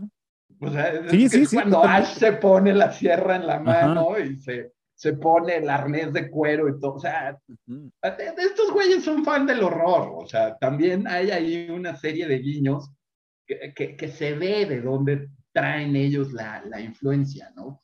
Ahora, a, a, mí me parece fantástico y, y hay, hay, quien dice, el hecho de que la parafernalia religiosa de alguna manera sea una protección contra los zombies, ¿no? O contra estos rabiosos o lo que quieras decir, ¿no? Porque es un rollo muy, muy latino. O sea, e, esa parte donde el padre empieza a rezar en el micrófono, o sea, es, es, tu tía la, la, que reza el rosario cuando llueve o este, los, los, que se ponen a rezar a gritos cuando tiembla, o sea, es, es, un rollo como muy de nuestra cultura. Entonces, el hecho de que lo hayan hecho de alguna manera una protección contra el mal tal cual, a mí me, me, me parece muy interesante, ¿no? Entonces, este, y, y, pues sí, ¿no? Hay quien, ¿por qué? ¿no? Pues sí, ya, ya, es, ya, ya la o sea, dices, bueno, ya va por ahí, ah, o sea, lo voy a disfrutar. ¿no? Pero así lo compensa muy bien con todo el gore, con toda la matanza, con todo el mundo aventándose. La, tercera yo creo que es la más sangrienta. Sí, porque aparte ya no es oscuro, ya es un lugar iluminado. y todo. Las tomas que hacen de, de que hacen en las em, como en las ventanitas de las puertas de la, de la cocina, que se asoman y que todo el mundo se está empezando a aventar y otros que están los están agarrando en el piso, todo el salón hecho un desmadre, está increíble. Sí. Ahora, eh, La boda, pues al final es de día, ¿no? Y el único momento en donde está, o sea, y termina la boda en el día. O sea, y el único momento oscuro que hay es cuando esta chica se mete como, que es, que es como el, pues no sé, que es como un túnel. es como ah, donde tenían eh, los, vinos, donde guardan los vinos, la, la cava la cava con el amigo y entonces eso es lo más oscuro que podemos, que alcanzamos a ver, pero todo lo demás es súper iluminado, ¿no? Ahora, Esas tomas en la este lluvia también están ah, increíbles. también, son, son fantásticas. Volviendo un poco a lo del rezo y la parafernalia religiosa, o sea, también da para hacer unas escenas fantásticas. De entrada, lo del abuelo sordo, que es una cosa ah, divertidísima.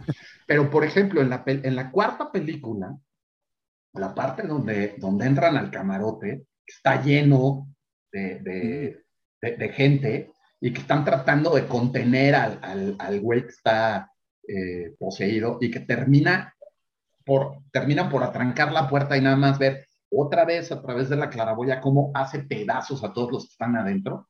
O sea, creo que esta parte da para, para grandes secuencias en la, en la saga, ¿no? Entonces, este, pues, a mí la verdad es que no me estorba, no me, me, me parece que es un, o sea, una tan buena explicación como cualquiera para una posesión. Finalmente, pues no, no, no sabemos qué son. Y siempre nos las han presentado del lado espiritual. O sea, el exorcismo y The Power of Christ Compels You y todo este rollo. Pero pues ahora resulta que hay una causa fisiológica, ¿no? Que, que, que produce la posesión. Y, y, y, pues, ¿por qué no, no? Digo, a mí, a mí me sacó de onda eso, pero bueno, dale. No, pues es que al final, o sea, pues desde el inicio de Rec, donde tú vas por el lado de los zombies que en teoría no tendría nada que ver con, con, las con lo espiritual o lo religioso, digamos, y de pronto te lo cambian, ya desde la, o sea, desde la primera hasta la última te presentan como esta, esta pues no sé si llamarlo como vueltita de tuerca del estereotipo que teníamos de, de ciertas cosas, ¿no? O sea, es como, ah, bueno, pues ahora es este, antes era como, ah, pues los zombies, ¿no? Que son las monstruosidades. Y luego, ah, no, pues es que, ¿qué crees? Que es religioso. Y luego, no, pues ¿qué crees? Que no nada más es religioso, también es algo fisiológico. Y entonces todo el tiempo están innovando, a veces funciona y a veces no, pero es ese, o sea, creo que eso es lo que se tiene que reconocer en Rec, en la saga, que todo, o sea, no les da miedo al final, no les da miedo cagarla o a ver, al final si tiras el dardo y le atinas, pues ya la armaste y si no, pues ya tienes dos películas que te respaldan y que por algo has estado haciendo el cine que has querido, ¿no? Sí, y además es mi versión de las cosas, ¿no? O sea, es como si, si criticáramos a, a, David Lynch por, por, hacer cosas que nomás entiende él, ¿no? O sea, finalmente a Lynch le importa un pepino si le entendiste o no lo que quiso decir. Y, y, y sí, y es considerado uno de los grandes cineastas del, contemporáneos, ¿no? Entonces, pues aquí también, pues si hace sentido o no, ¿qué? O sea, es mi versión de las cosas. Sí, por decir, yo, yo cuando la, o sea, la primera vez que la vi, la una, o sea, la 3 y la 4 no las había visto. Ajá. Pero la 1 y la 2, que cuando las vi, por, entiendo por qué ya no vi la, la 3 y la 4, fue así de, Güey, no me saben como amadas de que un zombie es, es religioso. Está poseído. O sea, que está poseído. O sea, ya, ya suficiente, es muy malo ser zombie para que le metas una posesión, ¿no? Sí, sí, Entonces, sí. Dije, ah, bueno, estuvo chido, buena onda, ahí lo dejo, ¿no? Uh -huh. Cuando me estaba yo preparando, haciendo tarea para este episodio, las volví a ver y, este, y ya me eché la 3 y dije, bueno, pues me voy a echar la 3 a 4. Entonces dije, chale, otra, o sea, esta onda, no sé, no me, no me cuadra, no me cuadra. Y lo primero que se me vino a la mente, y fue lo que, lo que decía Andrés, de, pues vamos a experimentar, vamos a evolucionar, vamos a hacer otras cosas. Y dije, no, está bien. O sea, como director, como eh, guionista, como, o sea, tú haces lo que tú quieras, ¿no? Y dos, dije, güey, yo estaba muy metido en la onda tradicionalista de decir, ah, güey, estos son zombies, es un zombie. Este es un güey poseído, hablamos de posesión y el padre y, y todo, y zombies, pues, bueno, directo a la cabeza si no se vuelven a levantar. O sea, uh -huh. todo, ¿no? Pero después me acordé y dije, güey, esto, esto pasó con Underworld. Es, estamos hablando de vampiros y estamos hablando de. Uh -huh. Y luego hacen una fusión de el híbrido vampiro que uh -huh. me gustó. Dije, ok.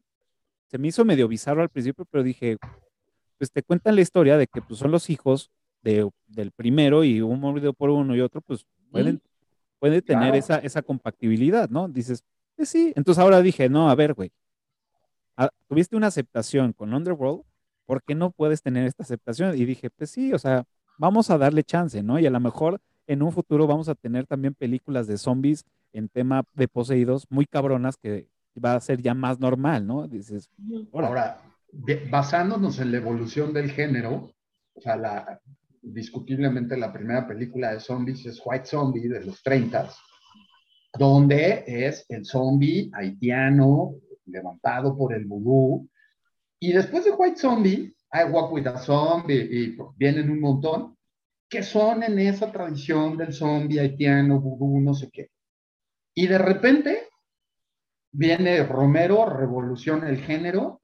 En realidad jamás te dice George Romero de dónde salieron sus zombies. O sea, Night of the Living Dead nomás se levantan y empiezan mm. a atacar a los humanos. No explica nada. No explica nada Después viene este, eh, las de Dan O'Bannon, de los ochentas, donde te dicen que los zombies son producto de una contaminación de desechos químicos, que el ejército gringo está tratando de deshacerse de ellos, los mete en un incinerador de un panteón, no, quién sabe por qué, se van las, las cenizas al cielo, llueve sobre el panteón y entonces se levantan los muertos, ¿no? Entonces, e, e, esa es otra versión. Y luego viene la explicación del virus del zombie, ¿no? Que es una mordida y que es como una enfermedad y que solamente se mantiene despierto el, cerebro animal, el cerebelo, por eso eh, las funciones básicas como caminar y el hambre es algo que se mantiene, aunque ya no procesan nada, ya no respiran y no sé qué. Y luego vienen los zombies de 28 Days que corren. O sea, mm. estábamos acostumbrados al zombie que se arrastra, que bueno, o sea, te agarraban por, por, por número, ¿no? O sea, no somos machos, pero somos muchos y entonces cuando te caían 200 de jalón, pues ya no había mucho que hacer, pero si eran tres o cuatro, pues los esquivabas tranquilamente, ¿no? O sea, los de exterminio no, güey. Los de exterminio corren. Entonces, pues, pues, ¿qué onda? Mis favoritos. Son una maravilla. Pero son evolución del género. Ahora, si nos vamos a poner puristas, pues el zombie es el de I Walk with a Zombie o el de White Zombie, con, Lugosi haciendo la de Bokor, eh, Levanta Muertos, y entonces todas esas delicias que vimos después, el, el, bebé zombie de eh, of the Dead y todas estas cosas que son una maravilla, pues entonces no las hubiéramos podido ver, ¿no? Entonces, a mí una de las cosas, como lo dije al principio, que me encantan de Rey, es que aporta cosas nuevas al género que de repente salen con que es que ya no hay más que decir, ¿no? Claro que hay que decir. El punto es que muchas veces por ajustarnos a esas reglas de, las cuales Wes Craven se burló hasta el cansancio en Scream, hablando de las reglas del cine de horror, este, ya nos la compramos, ¿no? Hay por ahí un libro divertidísimo escrito en un tono absolutamente irónico que se llama How to Survive a Horror Movie bueno, es de risa loca y analiza así con todo detalle la fórmula del género, del género de horror. O sea, estas, estas reglas de las cuales habla Wes Craven y además el prólogo de libros de Wes Craven. Es, es, una tengo que leer. Sí, sí, sí, sí. How to Survive a Horror Movie. Lo necesito en mi vida ya. Creo que de repente, como fans, estamos como muy clavados en ese rollo de las reglas del cine de horror, o de las reglas del cine de vampiros, o de las reglas del cine de hombres lobo, y de, o de zombies, o de posesiones, o del subgénero que quieren. Y entonces de repente llega un güey, como, como bien decías, Andrea, como James Wan, retomando cómo se hacían las películas de los 30 de Universal y el horror de autocinema con, con dinero para poderlo hacer, y entonces hace construye todo un universo, ¿no? Es una maravilla. Pero, o sea, está revolucionando el género. Llegan estos locos que hicieron So, y entonces estamos fascinados viendo las máquinas de tortura, porque es lo que vamos a ver, ¿no? ¿Qué, qué máquina nueva nos van a enseñar? Entonces, ese horror mecánico, que, que, a lo mejor Giger lo había manejado en algún momento un poco con Alien y todo, o sea, lo vemos perfectamente plasmado en, la tortura de eso, ¿no? Entonces, o, Final Destination, que es una maravilla también de, cómo rompe el género y, cómo termina siendo un círculo perfecto las cinco películas. Entonces, hay que dar chance de, de, esta experimentación en el género, a pesar de que como fans lo que queremos ver en el cine es lo que ya sabemos, porque claro, vas a sacar la cruz contra el vampiro, la bala de plata contra el hombre lobo, el golpe a la cabeza contra el zombie. Bueno, ¿y qué tal que ahora no funciona? Ajá. O sea, todo lo que sabíamos, de y, entonces eso produce una incertidumbre también, porque dices, güey, yo pensé que yo estaba preparado para enfrentar a un hombre lobo, ahora, ¿cómo lo mato? ¿No? Entonces, eso provoca también ese, ese feeling, ese, ese miedo en el espectador en el momento en el que rompes las reglas. Ahora, de repente, pues sí, se la jalaron un poco con el asunto del, de la posesión y el zombie, ok, está bueno. para mí, o sea, ya el hecho de atreverse a, mezclar dos géneros que aparentemente no tienen absolutamente nada que ver, es, es ya loable y rescatable, ¿no? Entonces, independientemente de si te gusta o no. ¿Qué sabes qué? O sea, la verdad es que, digo, ya haciendo como, como hablando específicamente sobre los fanáticos del terror, porque evidentemente que no es específico, pero vamos a hablar solo de, nosotros. Sí, sí, sí. sí. Eh, somos niños, o sea, los niños, ¿por qué ven la misma película una y otra y otra y otra vez? Pues porque les da cierta seguridad. Y el hecho de que algo cambie tantito es como, no, espérate, ya no me gusta. Pero también no estamos como tan, siendo tan conscientes de de que nosotros mismos le estamos haciendo daño al mismo género. Correcto. Porque, porque todo el tiempo estamos, ay, puros remakes, ay, puros este, revivals, ay, no sé qué, ya no tienen ideas nuevas, pero al mismo tiempo ya no vemos las ideas nuevas porque no las aceptamos, de cajón las rechazamos porque es como, no, es que el hombre lobo no debe de ser así, debe de ser como esta. Tú dices, güey, espérate, ¿no? O sea, como dices, desde la evolución del zombie, ahora hasta zombies que tienen hijos, o sea, que pueden reproducirse, tenemos. Claro, claro. Puede funcionar o puede no funcionar, pero si nosotros, como Zombies con ideologías nazi. Ajá, y, que cabalgan tiburones, y que cabalgan tiburones. Tiburones zombies. Exacto, pero aparte, o sea, nada más, yo lo que sí digo, y, y eso yo, yo también, la verdad es que yo, yo ya, ya me ya consumo lo que sea, ¿no? Porque digo, es que yo no me quiero perder de nada. O sea, porque igual y me puede gustar, igual y no me, o sea, igual y me encanta, igual y lo odio, pero yo no me quiero perder de nada. Pero imagínate, Cafa, si no hubieras tenido la disposición de abrirte a una nueva, a algo nuevo, te habrías perdido la joya de escena del abuelito que no oye. Exacto. Y son joyas, al final de cuentas son cosas de las que nosotros mismos, por nuestros prejuicios de terror, nos estamos perdiendo y, la verdad es que al final justamente es lo que está ahogando al género, por eso es tan incomprendido, como decíamos Tony y yo. O sea, es un género muy incomprendido y también es cierto que hay gustos, ¿no? O sea, por ejemplo, a mí me encanta el horror comedy, pero no todo el horror comedy. O sea, y, y, Rec 3 para mí es horror comedy. Totalmente, totalmente. se me hace preciosa, hermosa, eres hermosa, ¿no? Y, y, y, pero hay películas de horror comedy que no me dan nada, no me provocan absolutamente nada y no me gustan, ¿no? Es más, la rechazo, así de, ah, no, lo odio ese humor, porque no es mi tipo de humor, o sea, mm. y no entendemos que también pues hay subgénero dentro del subgénero, dentro del subgénero, dentro del subgénero, dentro del estilo. O sea, la, otra vez alguien decía, es que Candyman eh, quiso la nueva, y perdón que me desvíe un poquito, ¿no? Este, Del, de Rec, pero decía, es que Candyman la nueva quiso hacerse como de slasher movie. Yo, ah, cabrón, la del 93 es slasher movie no, pero es que el slasher movie no sé qué, yo, no, espérate, o sea, también el slasher movie ha ido evolucionando y se ha ido modificando de cierta manera, ¿no? Y, eso es lo que más, eso es la cosa más bella del cine de terror, que funciona y fusiona y no se cansa de fusionar y fusionar entre ellos, entre sus subgéneros para crear a veces películas muy buenas y a veces películas muy malas, ¿no? Comentado, pero siempre somos muy duros criticando el terror, o sea. Yo siempre, yo siempre he dicho que el, el fan del cine de horror es como un, un gambusino, ¿no? O sea, estás buscando oro.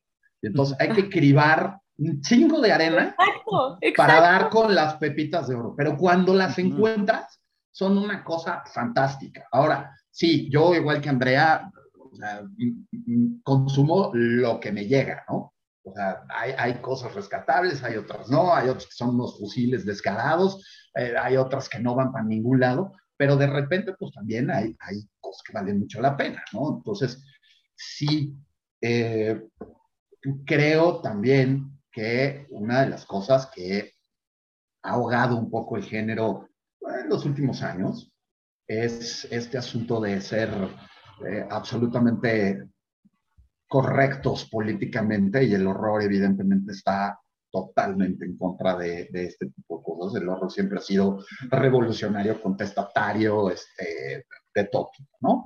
Entonces, eh, antes, antes de, que sigan, digo, hablando un poco del tema de hay que dar oportunidad y estar viendo, hace muchos años también, eh, o sea, consumía, lo único que consumía era terror, o sea, en todas sus Yes, expresiones. sí, O sea, sí, sí, sí, ahorita sí. pues ya, ya va- le varía un poco y ya estamos, ¿no? Abres el abanico. Me llegó a mis manos esta película que se llama La frontera del miedo. Sí, sí. La vi la primera vez y dije, verga, ¿qué es esto? La vi segunda vez y dije, creo que me está gustando. Y la he visto muchas veces y, y la- se le he puesto a amigos que también les gusta el terror, que no son tan fan, pero que les gusta. Dicen, no, no, sí está muy, muy loca, ¿no? O como la de este, El Cien Pies Humano. ¿no? Entonces, todo este O género. es, Mártires. uh, durísimo. O sea, que además, esos Mártires, eso es, es de esas que no te explican ni madres. Nada. Entonces, o sea, al final te quedas así de, puta, me eché dos horas para esto. Mocos, ¿no? O sea, no pero, entendí. Pero, o sea, como, como decía Mario Vargas, el de Stereo 100, pues esas ya también son películas para sensibilidades más allá del huevo tibio, ¿no? O sea, a un, a un novato del, del horror, pues no le vas a, a dar de entrada Martyrs o, o, este, o Human Sí, no. Centipede o, o Serbian Film, ¿no? O sea, que hay que irlo llevando también, o sea, hay, hay escalones. Entonces, Sí, o sea, hay niveles, totalmente hay niveles. Sí. No puedes empezar.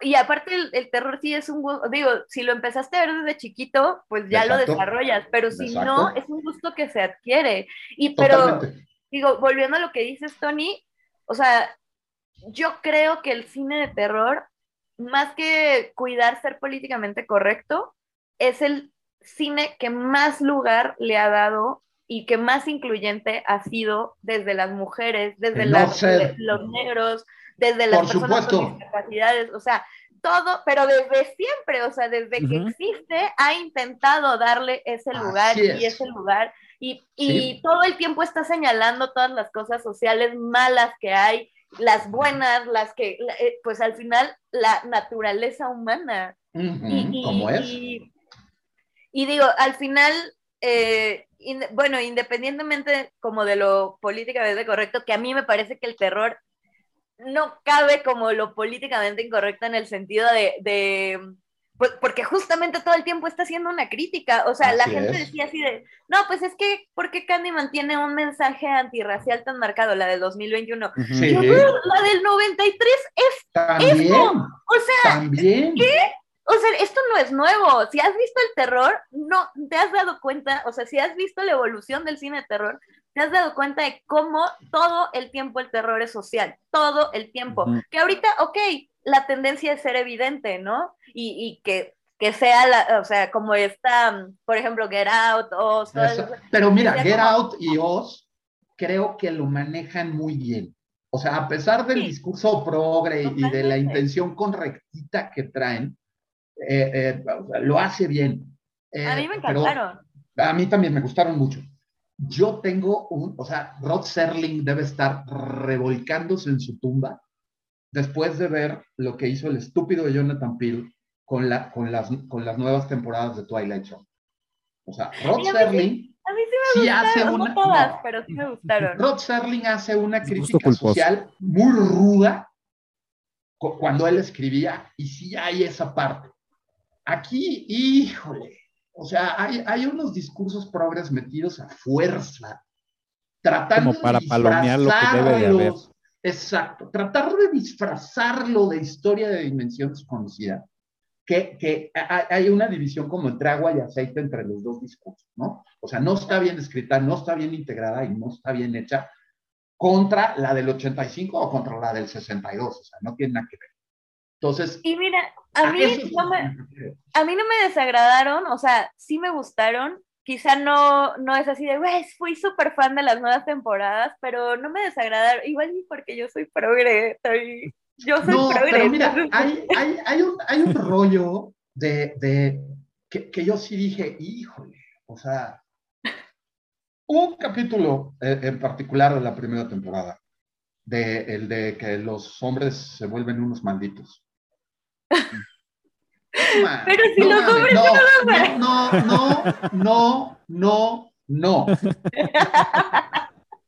A O ver, sea, si vas a hacer eso, tienes que ser un genio como Serling para poder escribir algo así y que funcione. y que no se note tu agenda. Que ahí, es donde está la bronca. ahí, por ejemplo. Yo no, yo no estoy en contra de la crítica social, todo lo contrario. De lo que estoy en contra es de las agendas y de querer meter ideologías radicales disfrazadas de entretenimiento. Porque eso es propaganda. Ahí, específicamente, digo, no, no, no del todo, pero en esta parte que dices de cumplir con la agenda, yo siempre he creído que el terror no tiene que cumplir con ningún tipo de agenda porque su agenda ha sido esa desde hace muchísimo tiempo, ¿no? Así es.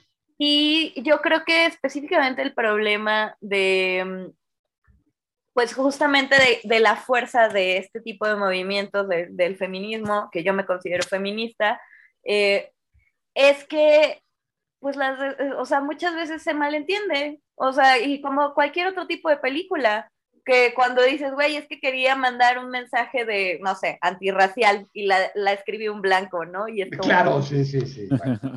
ah, ok, no, o sea, perdón, pero digo, no, no es en contra tuya, pero si eres un hombre blanco privilegiado, pues dudo mucho que puedas entender a ciencia cierta y mandar un mensaje correcto, ¿no? y menos ser no, te, no te estudiaste antes, o sea, todavía peor. Entonces, bueno, eh, sí he visto muchas, muchas películas sobre eso, pero bueno, hablando específicamente, no hay nada, para mí no hay nada más feminista que el terror, por ejemplo, o sea... Las Final Girls. Desde el fenómeno de Final Girls, pero también el hecho de que las mujeres sean las que más consumen cine de terror, y esta Karim Kusama contaba y decía, bueno, es que una película de terror a mí me parece, a mí me hace sentido porque igual y veo en pantalla que una morra va caminando por la calle y llega un monstruo y se la lleva, eso me puede pasar a mí todos los días, ¿no? Entonces, digo, ahí específicamente, no sé, no, digo, es obviamente que ya nos, ya nos este, desviamos demasiado. Pero, está bueno, está bueno. Pero, o sea, yo, yo, yo sinceramente, yo creo que es de las razones por las que estoy tan enamorada del cine de terror, es que todo el tiempo está señalando toda esta, esta naturaleza humana que queremos cambiar, ¿no? Y que deberíamos, y todo el tiempo está haciendo mensajes, este, pues sobre, sobre cómo son tratadas las personas, ¿no? Al final de cuentas, no es de gratis que haya películas subgéneros en donde los villanos hayan sido maltratados por la sociedad y regresen como villanos, ¿no? que matan a diestra y siniestra. y es como, pues, no es gratis. No es de gratis el género de Rape Revenge, ¿no? O sea, no, el género de Rape Revenge no es de gratis. Y mucha gente ahorita lo critica mucho, que yo creo que está muy mal entendido al final porque dicen, no, pues es que solo son violaciones y vemos esto y vemos aquello. Dicen, güey, es al final, o sea, se está empoderando. Así es, I speak on your grave. Reparar, ¿no? Reparar toda la bajeza de la sociedad que así sucede en la vida real, ¿no? O sea, entonces, yo creo que el cine de terror siempre está innovando y es el para mí es el primero que se atreve a innovar siempre y luego ya sale drama y sale comedia y sale no sé qué y bla bla bla pero el terror siempre pone el dedo en la llaga de todos nuestros problemas siempre y siempre está así como mira mira aquí está en la en la infecta y purulenta llaga porque no, no, no se anda con cuentos no y por otro lado también no no es una cuestión de ahorita o sea, muchas películas cuando salieron en su momento, y estoy hablando de películas de los 60, de los 70, o sea, para irnos más, un poco más atrás, o sea, fueron acusadas de misoginia. O sea, eh, Last House on the Left las acusaron de misóginas y que cómo y que no es que y, pues, pues, no, no, o sea, trae ahí, o sea, rásquenle tantito, vean más allá de lo evidente como hacía León. Simplemente es un retrato a lo que se vivía en, en, la época en la que se filmó o en la época que se está desarrollando, ¿no? Y mira, volviendo un poco a, a, a, este asunto de las críticas y todo, o sea, de repente los críticos sí se les va la onda muy, muy, muy rudo y traen unos sesgos muy feos, nomás por ser película de horror. O sea, ya nomás por ser película de horror, ah, sangre de gratis, violencia, torture porn, no sé qué. Por ejemplo, un par de, y, regresando un poquito a Rec, de las críticas que recibió Rec, la primera en su momento, una decía que es una película que nunca será recordada. O sea, que iba a pasar sin pena ni gloria. y la otra decía que tiene personajes sin profundidad ni historia. Ese sesgo maldito que tienen los críticos sobre las películas de horror. Y además, por ejemplo, cuando salió The Thing de, Carpenter, también dijeron que era una porquería, que era un pretexto nada más para ah, producir escenas asquerosas, que esa película nadie la iba a querer ver, o, con Viernes 13, la primera, que, la, la, la, actriz que hizo a Pamela Burgis aceptó hacer el papel porque necesitaba una lana para cambiar de coche y que ella pensó que la película iba a pasar sin pena ni gloria y que todo mundo la, la, iba a olvidar. E incluso después de que empezó a tener éxito Viernes 13, o sea, esta chava empezó, seguía diciendo que cuando leyó el guion, dijo que era un pedazo de basura el, el guion y que pues, lo hizo por dinero, ¿no? Ya después le cambió el discurso, ¿no? Pero, o sea, son, son de esas cosas que nada más por ser una... La academia, ¿cuántas películas de horror ha premiado eh, eh, por, por actuación? Misery y, Silence of the Lambs, punto. Y porque no les quedó de otra, porque eran unas actuaciones brillantes. Parasite. Mm, Parasite, pues sí, pero aparte, además también ha sido porque están escondidas, o sea, no es en teoría como tal terror, es más bien así como suspenso terror, no sé qué ah. terror, o sea, todo es thriller, terror, pero, o sea, la crítica odia el cine de terror y lo odia, también porque todo el tiempo se las pasa criticándolos a ellos. Claro, o sea, y pues pitorreándose de, los críticos. Exacto, pues justo hay un guiño en, Candyman de 2021 sobre los críticos, ¿no? y está, así, está ácido, o sea, al final está ácido. No se los voy a spoiler porque veo la cara de café y creo que todavía no, la he visto. No, no la he visto. no te digo nada, pero hay un, ahí hay una, un señalamiento que está ácido al final de cuentas. O sea, si es así de, ¡au! ¿no? Oiga, duda. ¿Se acuerdan, de la película de Candyman, la, la primera? La, la, sí, la primera. de Tony Todd. Este, este el, el, que era Candyman, el, el, mismo de la morgue, o del este, es el mismo que aparece como la muerte en las de Final Destination, ¿no? Sí, Tony Todd. Yo, yo decía, creo que sí es el mismo. ¿De dónde lo he visto? ¿De dónde lo he visto? ¿De dónde lo he visto?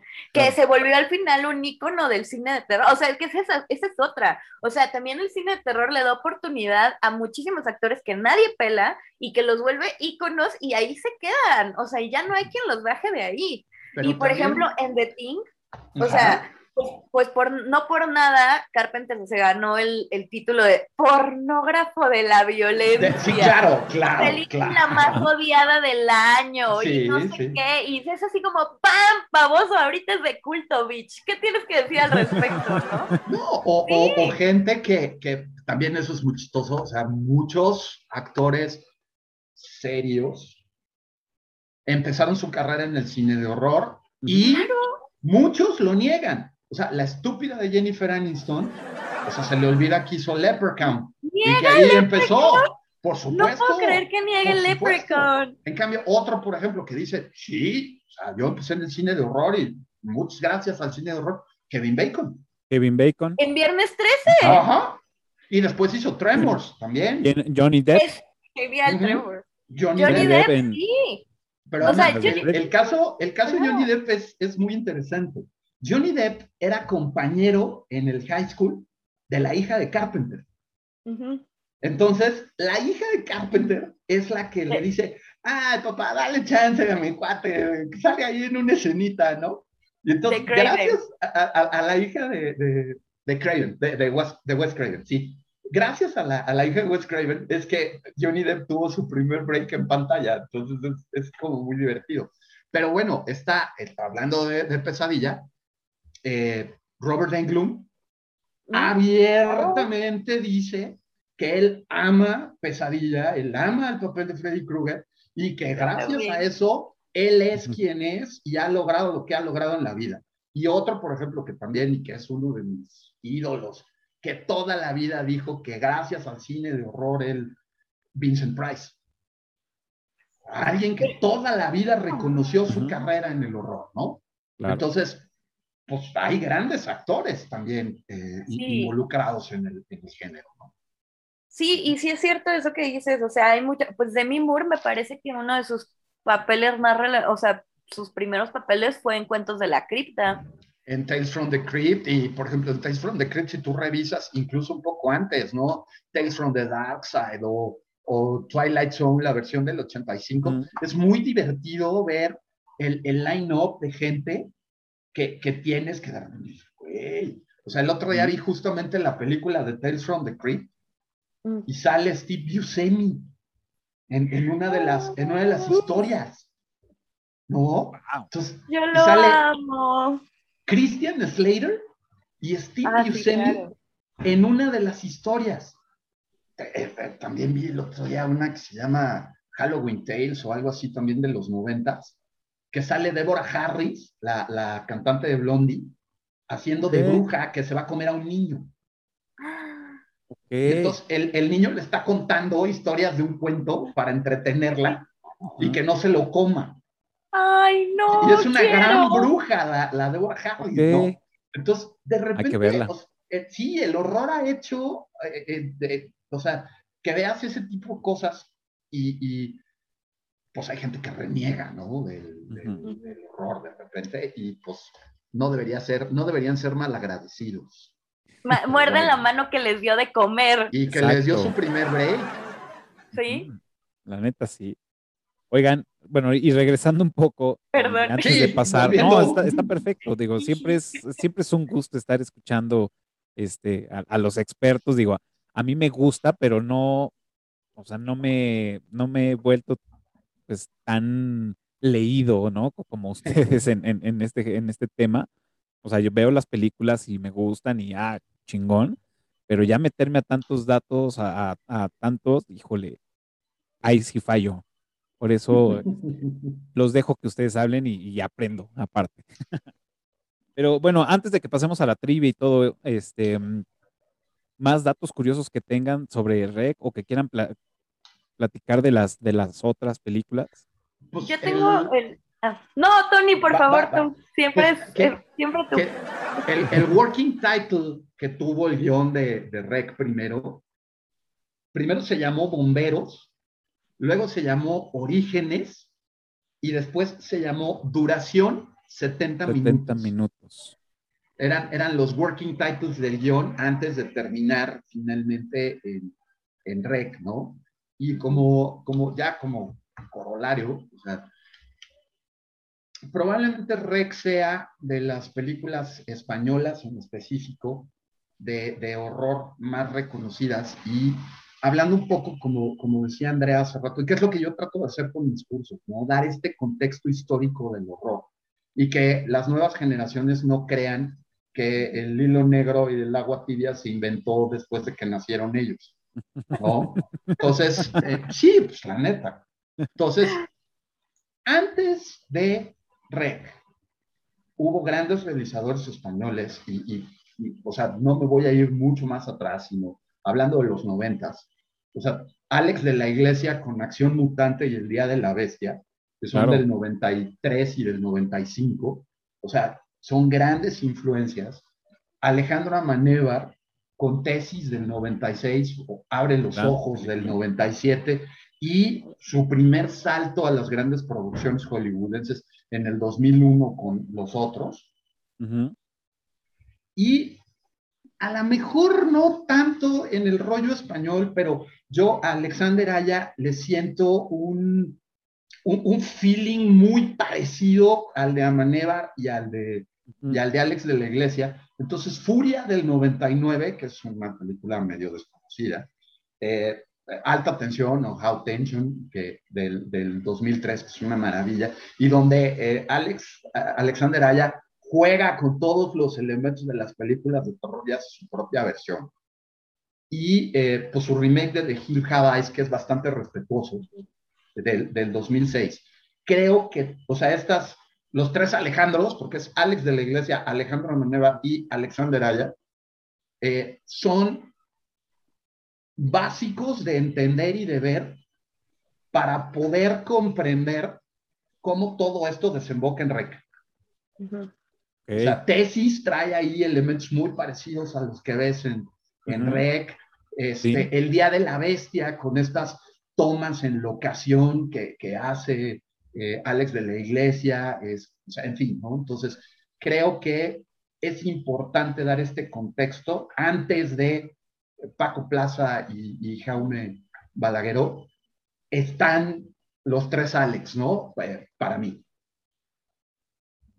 Sí, muy, muy buena, muy buena aportación, ¿eh? Porque, pues sí, al final ahorita, pues Paco, pues Paco Plaza es Paco Plaza, Claro, ¿no? Pero claro. luego a la gente se le olvida que hay atrás, hay todavía, pues así como él pudo caminar para que tú pudieras correr. Correcto, Claro. correcto. Sí, totalmente, totalmente. Yo de datos, pues el único que me faltaba decir, que se me pasó decir hace rato, fue, eh, bueno, son dos. El primero fue que eh, cuando estaban pensando cómo hacer esta película, vieron un programa en televisión abierta en España que justo era tal cual, así, ¿no? O sea, la, la reportera con su cámara y así de vamos a pasar un día aquí. Y entonces dijeron, güey, tenemos que hacer esto, pero lo tenemos que hacer porque justamente Balagueró dijo, oye, esto está como medio escalo, medio creepy, güey, qué pex. Y dijo, no manches. Y entonces ahí surgió como la belleza, ¿no? La tele abierta también da, da Claro. estos, La, la tele abierta es espeluznante. Y, y el otro nada más era que le dan mucha fuerza, yo no sé de estas cosas técnicas, pero le dan mucha fuerza al tipo de audio que meten, justo porque saben que como tiene, o sea, como van a estar flaqueando en imagen, tenían que dar muchísima más fuerza al audio. Entonces, el diseño de todo el audio, pues obviamente que es impecable y si ustedes la ven, evidentemente que todas las cosas que estamos escuchando, pues son Ujú. ayudan completamente a crear una atmósfera correcta. Exacto, Claro. exacto. De exacto. acuerdo contigo. Y otra cosa que a mí también me parece brillante cuando hablábamos de la narrativa y de cómo te cuentan la historia y todo, y que a veces eso es algo de lo que adolecen eh, algunas películas de horror, es el manejo del humor. O sea, hay, hay es- eh, por ejemplo, en la primera, es, es como un, es como un remanso de calma cuando están metidos en el almacén textil antes de que todo reviente. Cuando los viejitos empiezan a pelearse, bueno, pero déjame hablar, mujer, no sé qué, bueno, pero yo te estoy diciendo, o sea, es de, es de risa loca. Este, de, cuando el, cuando el, el vecino gay empieza a decir, sí, claro, porque estos chinos son de lo más sospechoso. que no sé". Sí, O sea, esa entrevista está es- genial. Es, es una parte muy divertida Sí. eh, que, que, que le baja el, el, el, el- principio vertiginoso que tienes a partir de que empieza todo en el edificio y que lo único que está haciendo es, es darte la palmadita en la espalda antes de darte el zape, ¿no? Entonces, creo que las demás películas, en mayor o menor grado, también manejan, bueno, el policía me encanta que todo el tiempo se está peleando con el de la cámara, que es clásico. ¿no? El, el, el, el poli de crucero que le dice, no grabé, no grabé. o sea, a- a- así está, ¿no? El policía. Y cada vez se va desesperando más y le va diciendo al de la cámara, que no me grabes, carajo.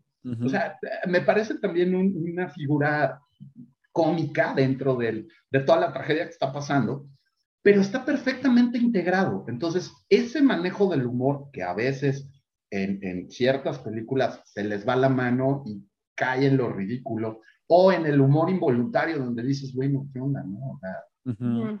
aquí es, es a propósito y además está muy bien manejado.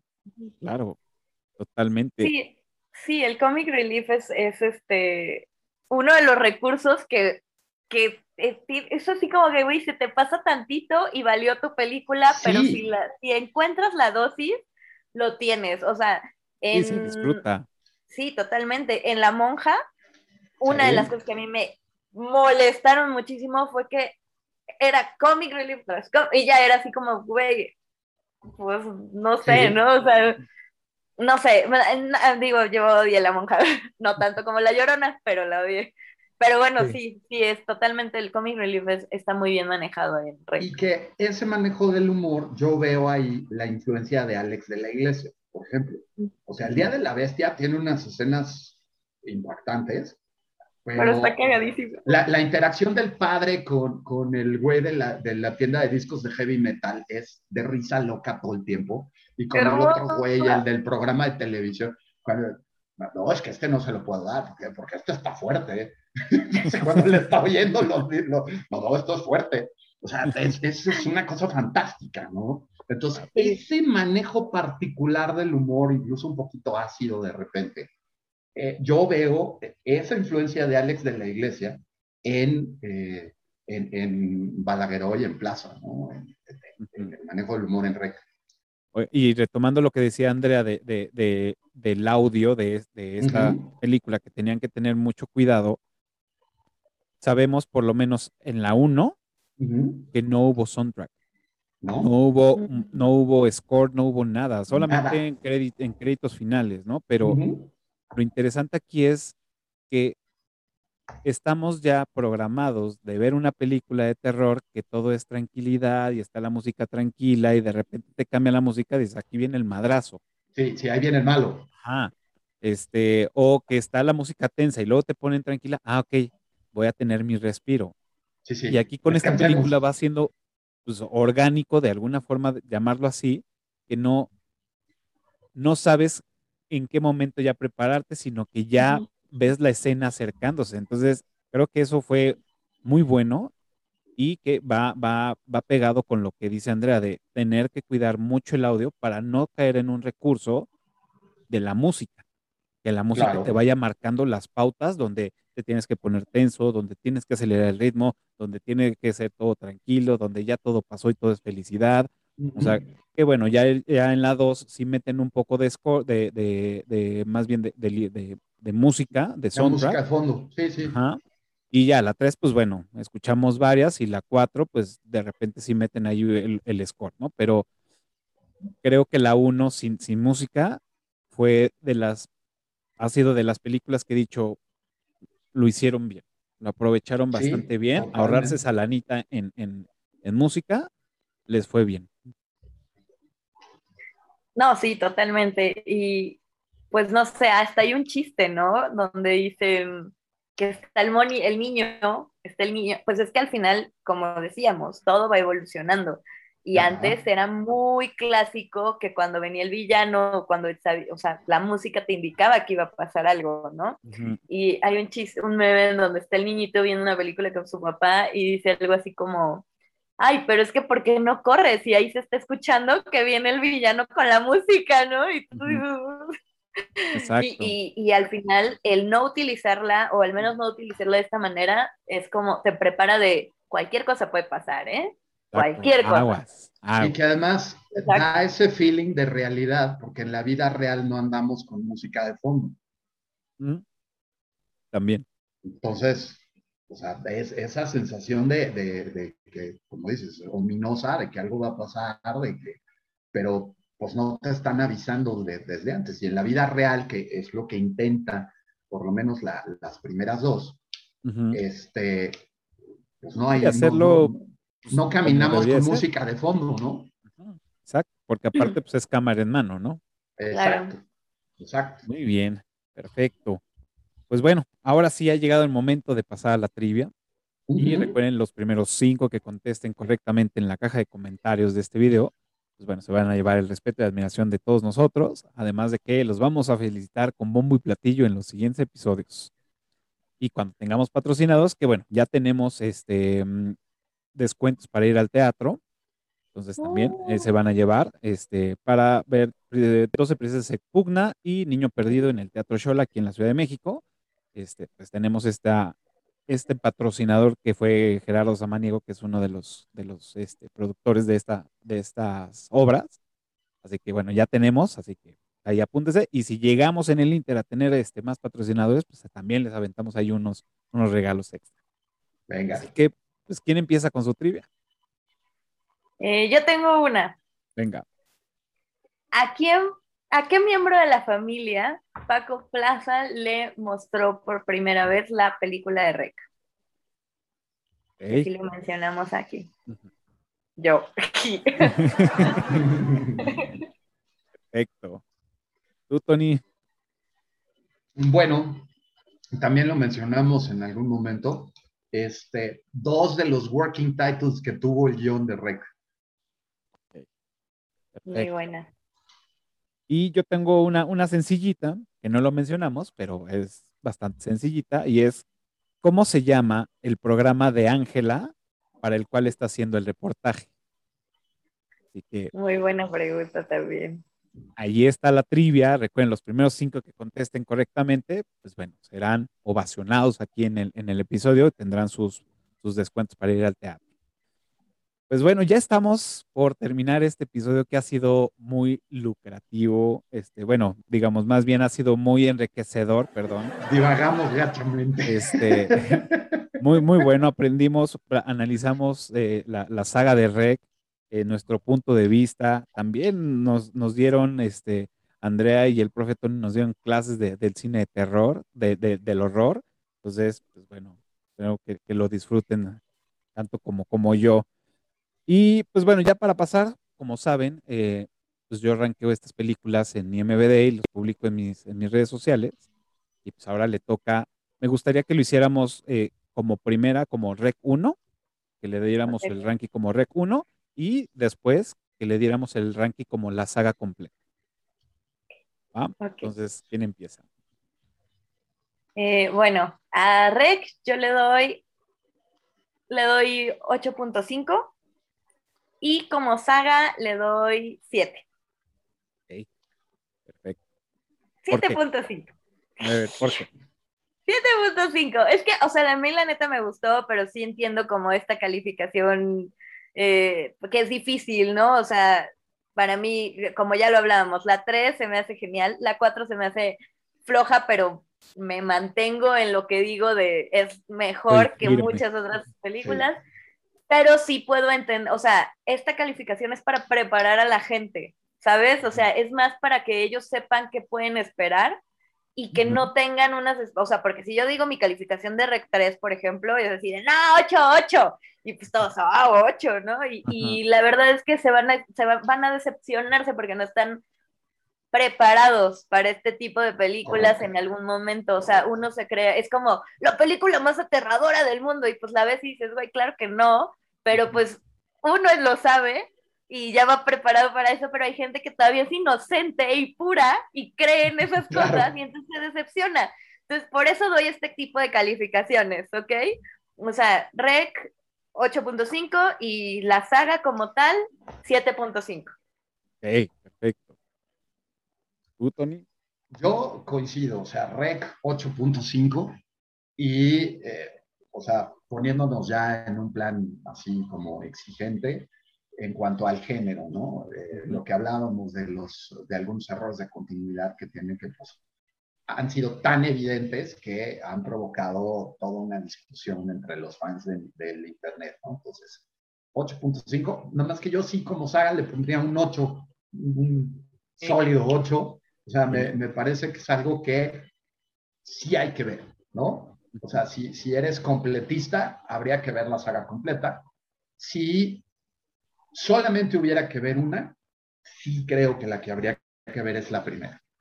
O sea, independientemente de mis preferencias particulares o de mi gusto por la 3, por ejemplo, Ujú. eh, sí, la que habría, si, si desaparecieras todas y solamente tuvieras que, que ver una, la primera, ¿no? Es, es la que se queda, ¿no? Entonces, Claro. Y que y funciona muy bien sola. sí, sí, sí, sí, como un standalone es perfecto, ¿no? Sí, Yo a Rec, o sea, estoy también de acuerdo con usted. Yo, yo le pongo su 8, ajá, este, por, por estos mismos temas, ¿no? Que, que me dejan como un poco cosas, pero a mí me, me- me gusta y es algo que tengo este, bien y mal, que me gusta sobreanalizar las películas y, sí, sí, sí, y encuentro muchos porqués sin respuestas, ¿no? Entonces, nada más por eso le pongo su 8. Se me hizo increíble como película sola. Ahí me puedo quedar sin ningún tema, con muchas dudas, pero digo, me voy bien. Como saga sí le pongo su 7 también, este, porque sí me, me- me falta, me faltan Ujú. muchas cosas, me falta eh, entender otras, este, otro tanto, eh, me falta, no sé, hay, hay situaciones raras. Yo lo que sí les recomiendo a los que nos están viendo y los que nos están escuchando es que si las van a ver, traten de verlas lo más seguido que puedan. Sí, sí, sí, sí, sí. No es una y después en un mes la dos, no, o sea, No, si, no. si pueden echarse En un fin de semana. un maratón de un fin de semana o es más, en una semana una por día o así, creo que se podría disfrutar mejor toda la saga. Entonces, estás como en el carrusel de, ah, sí, pero bueno, ya estoy encaminado, ah, qué chido. Entonces ya empiezas a disfrutar qué es lo que me pasó en esta ocasión. Entonces, yo así les recomiendo que las vean. Sí. Ahí está. Pues bueno, ahora sí, la, la última pregunta, y como saben, pues las, vienen las recomendaciones de la semana para tener este tarea para los que no han visto o que tengan como, ah, ¿y ahora qué voy a ver? Pues bueno, viene la, la- la recomendación. ¿Qué están viendo ahorita? ¿Qué recomiendan? ¿En qué plataforma está? O que también digan, mejor ahórrensela. Ay, no me da pena. ¿Qué? Es que, o sea, la verdad es que sí es algo que, que lo voy a decir, nada más porque creo que todo el tiempo estoy recomendando películas de terror y pues veo muchas películas de terror y a veces necesito lo que yo le llamo serie de limpieza, ¿no? Que ya habíamos hablado de sí, esto. sí, Entonces, sí. Pongo la serie y ando, mi cerebro pues ahí aprovecha para limpiarse porque se está ocupando en otra cosa completamente diferente, porque aparte el chiste de la serie de limpieza es que sea algo totalmente ajeno a- al terror, ¿no? Sí. Y pues la neta, después de muchos años, muchos años de haberme resistido a hacerlo, estoy viendo Anatomía de Grey.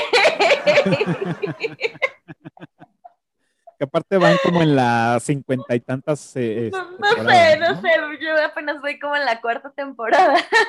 Pero fíjate que las primeras son, son interesantes. Los casos médicos en las primeras sí tenían como, como un, un buen lugar. Ya después es una pinche telenovela, pero vaya. Es que, o sea, ya me ganó el chisme, la neta. Sí, seguro.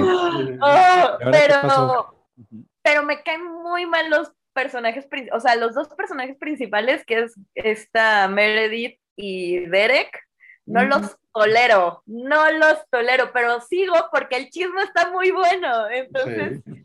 pues la neta sí, o sea, inténtenlo como serie de limpieza. Yo no es algo que les recomendaría ver por gusto.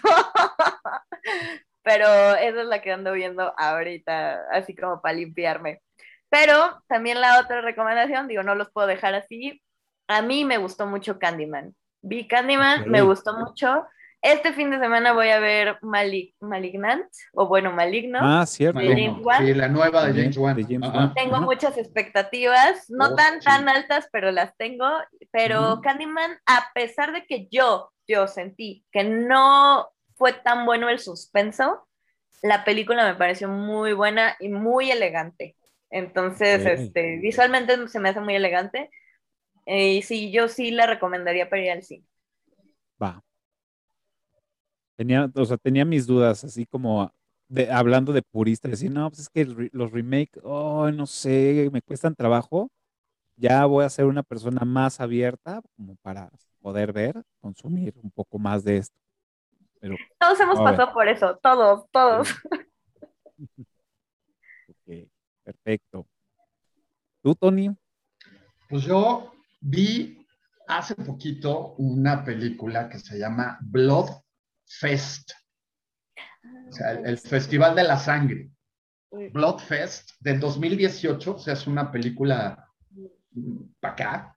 Es un horror comedy divertidísimo, donde eh, este asunto de las reglas del género otra vez sale a relucir y es lo que salva a los personajes principales. Eh, a grandes rasgos es un... Tres chavos que son fans del horror, uno de ellos con un pasado trágico, o sea, ya desde ahí empezamos con, el, con el rollo, que el papá es psiquiatra, además, como en muchas otras películas donde el, el papá psiquiatra hace experimentos con el hijo, o sea, agarra de un montón de películas, van a un, o sea, al sueño dorado, húmedo y sangriento de cualquier fan del horror, que es justamente esta madre que se llama Bloodfest, que es como el Disneylandia del horror, donde hay el, el Clown Town, el pueblo de los payasos, el pueblo de los zombies, eh, el bosque del slasher, así, ¿no? Entonces, eh, auspiciado, el maestro de ceremonias y organizador de todo esto, te das de cuenta que el que presenta fuera, no sé, James Wan o James Cra o Wes Craven, ¿no? Un gran director de cine que todos aman, Y entonces en el momento en el que hace la presentación para todos y les dice bienvenidos al Bloodfest, pues resulta que el Bloodfest es de adeveras. Y entonces empiezan a destrozar gente y a matar gente y a volar cabezas y, y brazos. Y entonces cuando todo el mundo empieza a correr, este güey les dice, bueno, si de veras son fans del horror y conocen las reglas de las películas de terror, es probable que tengan una oportunidad de sobrevivir.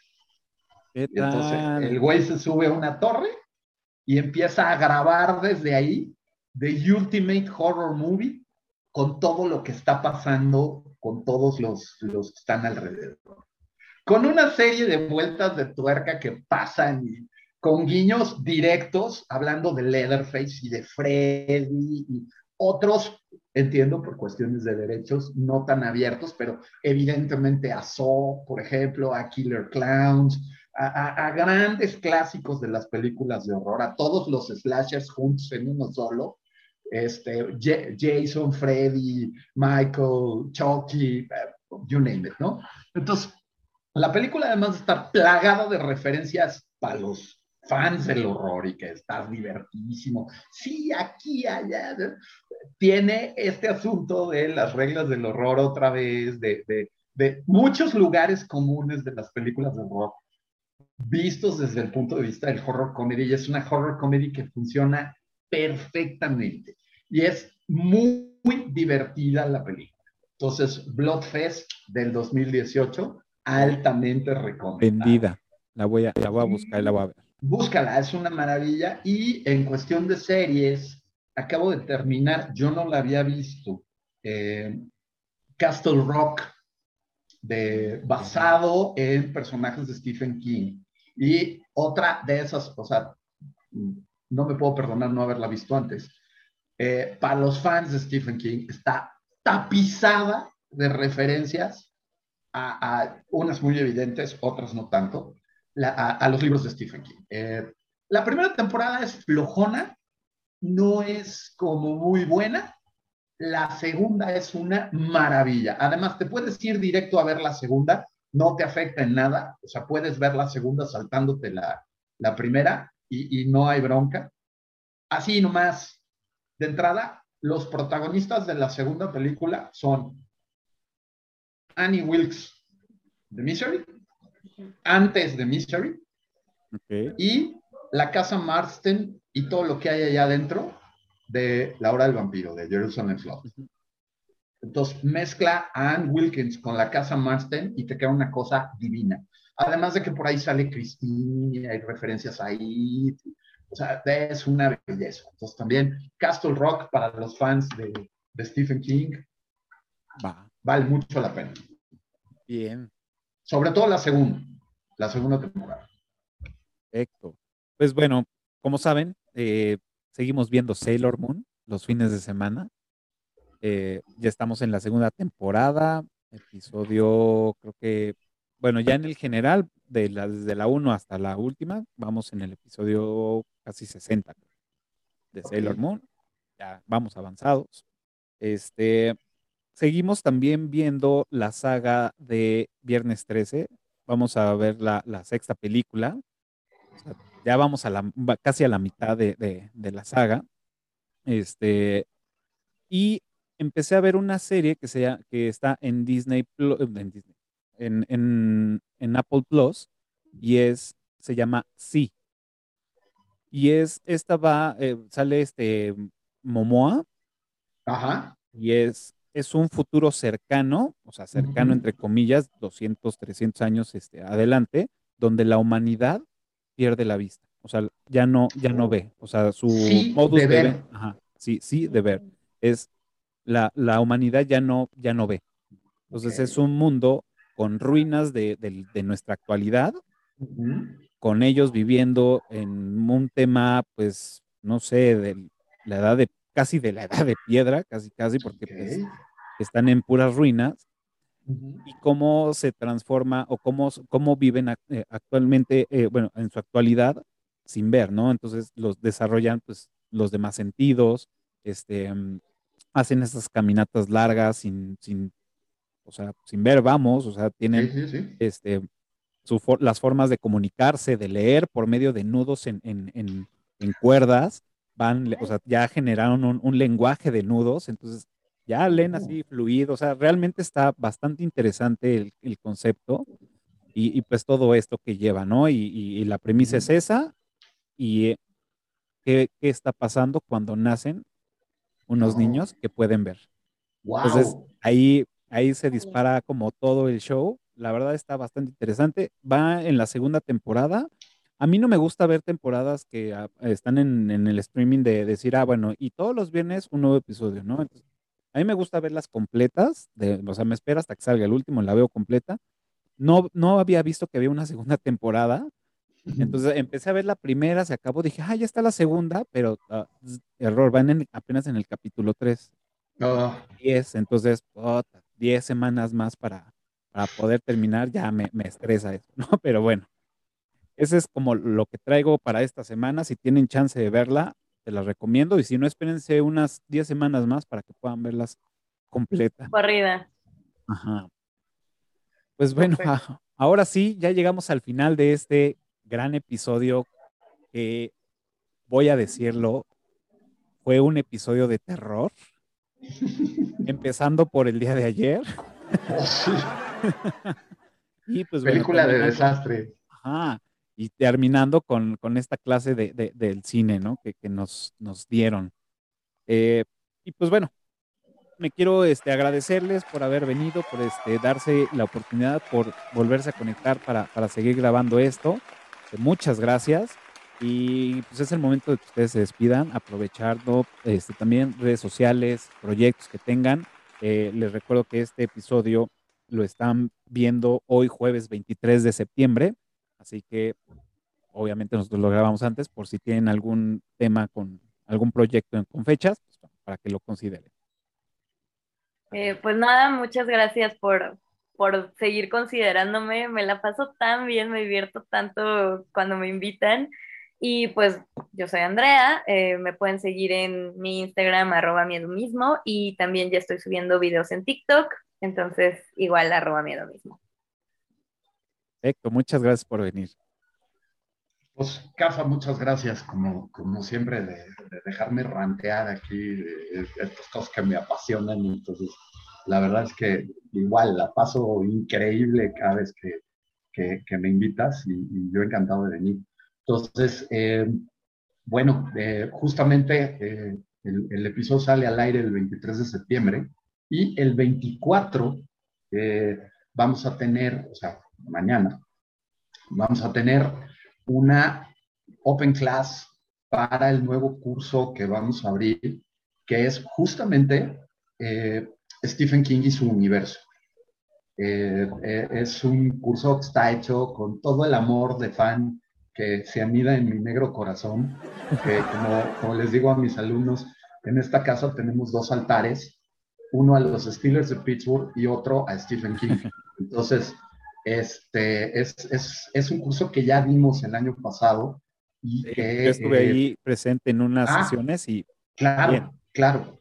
Entonces, lo vamos a repetir. La Open Class de introducción es justamente viernes 24 de septiembre eh, en mis redes sociales, eh, arroba Tony Goritnak o eh, Mr. Boogeyman, está el formato para que se registren, para, para, que les mandemos el link para, para la clase. es abierta absolutamente a todo público, es, es, una clase muestra de lo que va a ser el curso y pues ya empezaremos con mi curso en forma el, siguiente viernes, ¿no? Entonces están todos cordialmente invitados a, entrar a la, clase abierta. Y pues muchas gracias una vez más. Perfecto, no, pues muchas gracias a ti, Tony.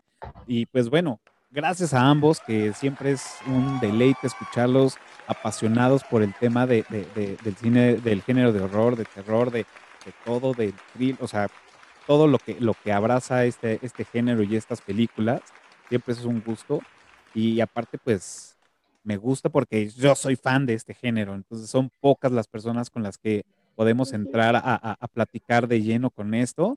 Muchas gracias por, por venir, por estar con nosotros y pues bueno, ahí va mi, comercial. Recuerden que nos pueden seguir en todas las redes sociales como Eructitos del Cine. también pueden este, escuchar este episodio y cualquiera de los otros en su plataforma favorita de podcast, iTunes, Spotify. Y tenemos un canal en Telegram este, que está abierto, que se llama Eructitos del Cine, y ya estamos teniendo, bueno, mandamos información. De hecho, también estamos compartiendo el, Open Class del profe Tony. Le estamos compartiendo ahí con, con el link y todo para que este, ustedes se metan, se registren y tengan su, acceso. Este, compartimos también este, eh, imágenes o de lo que va, va a suceder. Y ahorita que ya con la actualización de Telegram, pues también estamos haciendo de repente hay una probadita de, los episodios con streaming para que los vayan viendo y este, y pues bueno. Eh, y pues donde inició todo esto, aquí en, en, YouTube, y ya si llegaron a este minuto, pónganle tantita pausa y suscríbanse, denle pulgar arriba y piquen la campanita para que sigan y estén al pendiente de los nuevos episodios. Y esto de verdad nos ayuda muchísimo para seguir produciendo estos episodios llegar a las metas que, queremos llegar, seguir trayendo, este, invitando a, a fans de, géneros de todo tipo.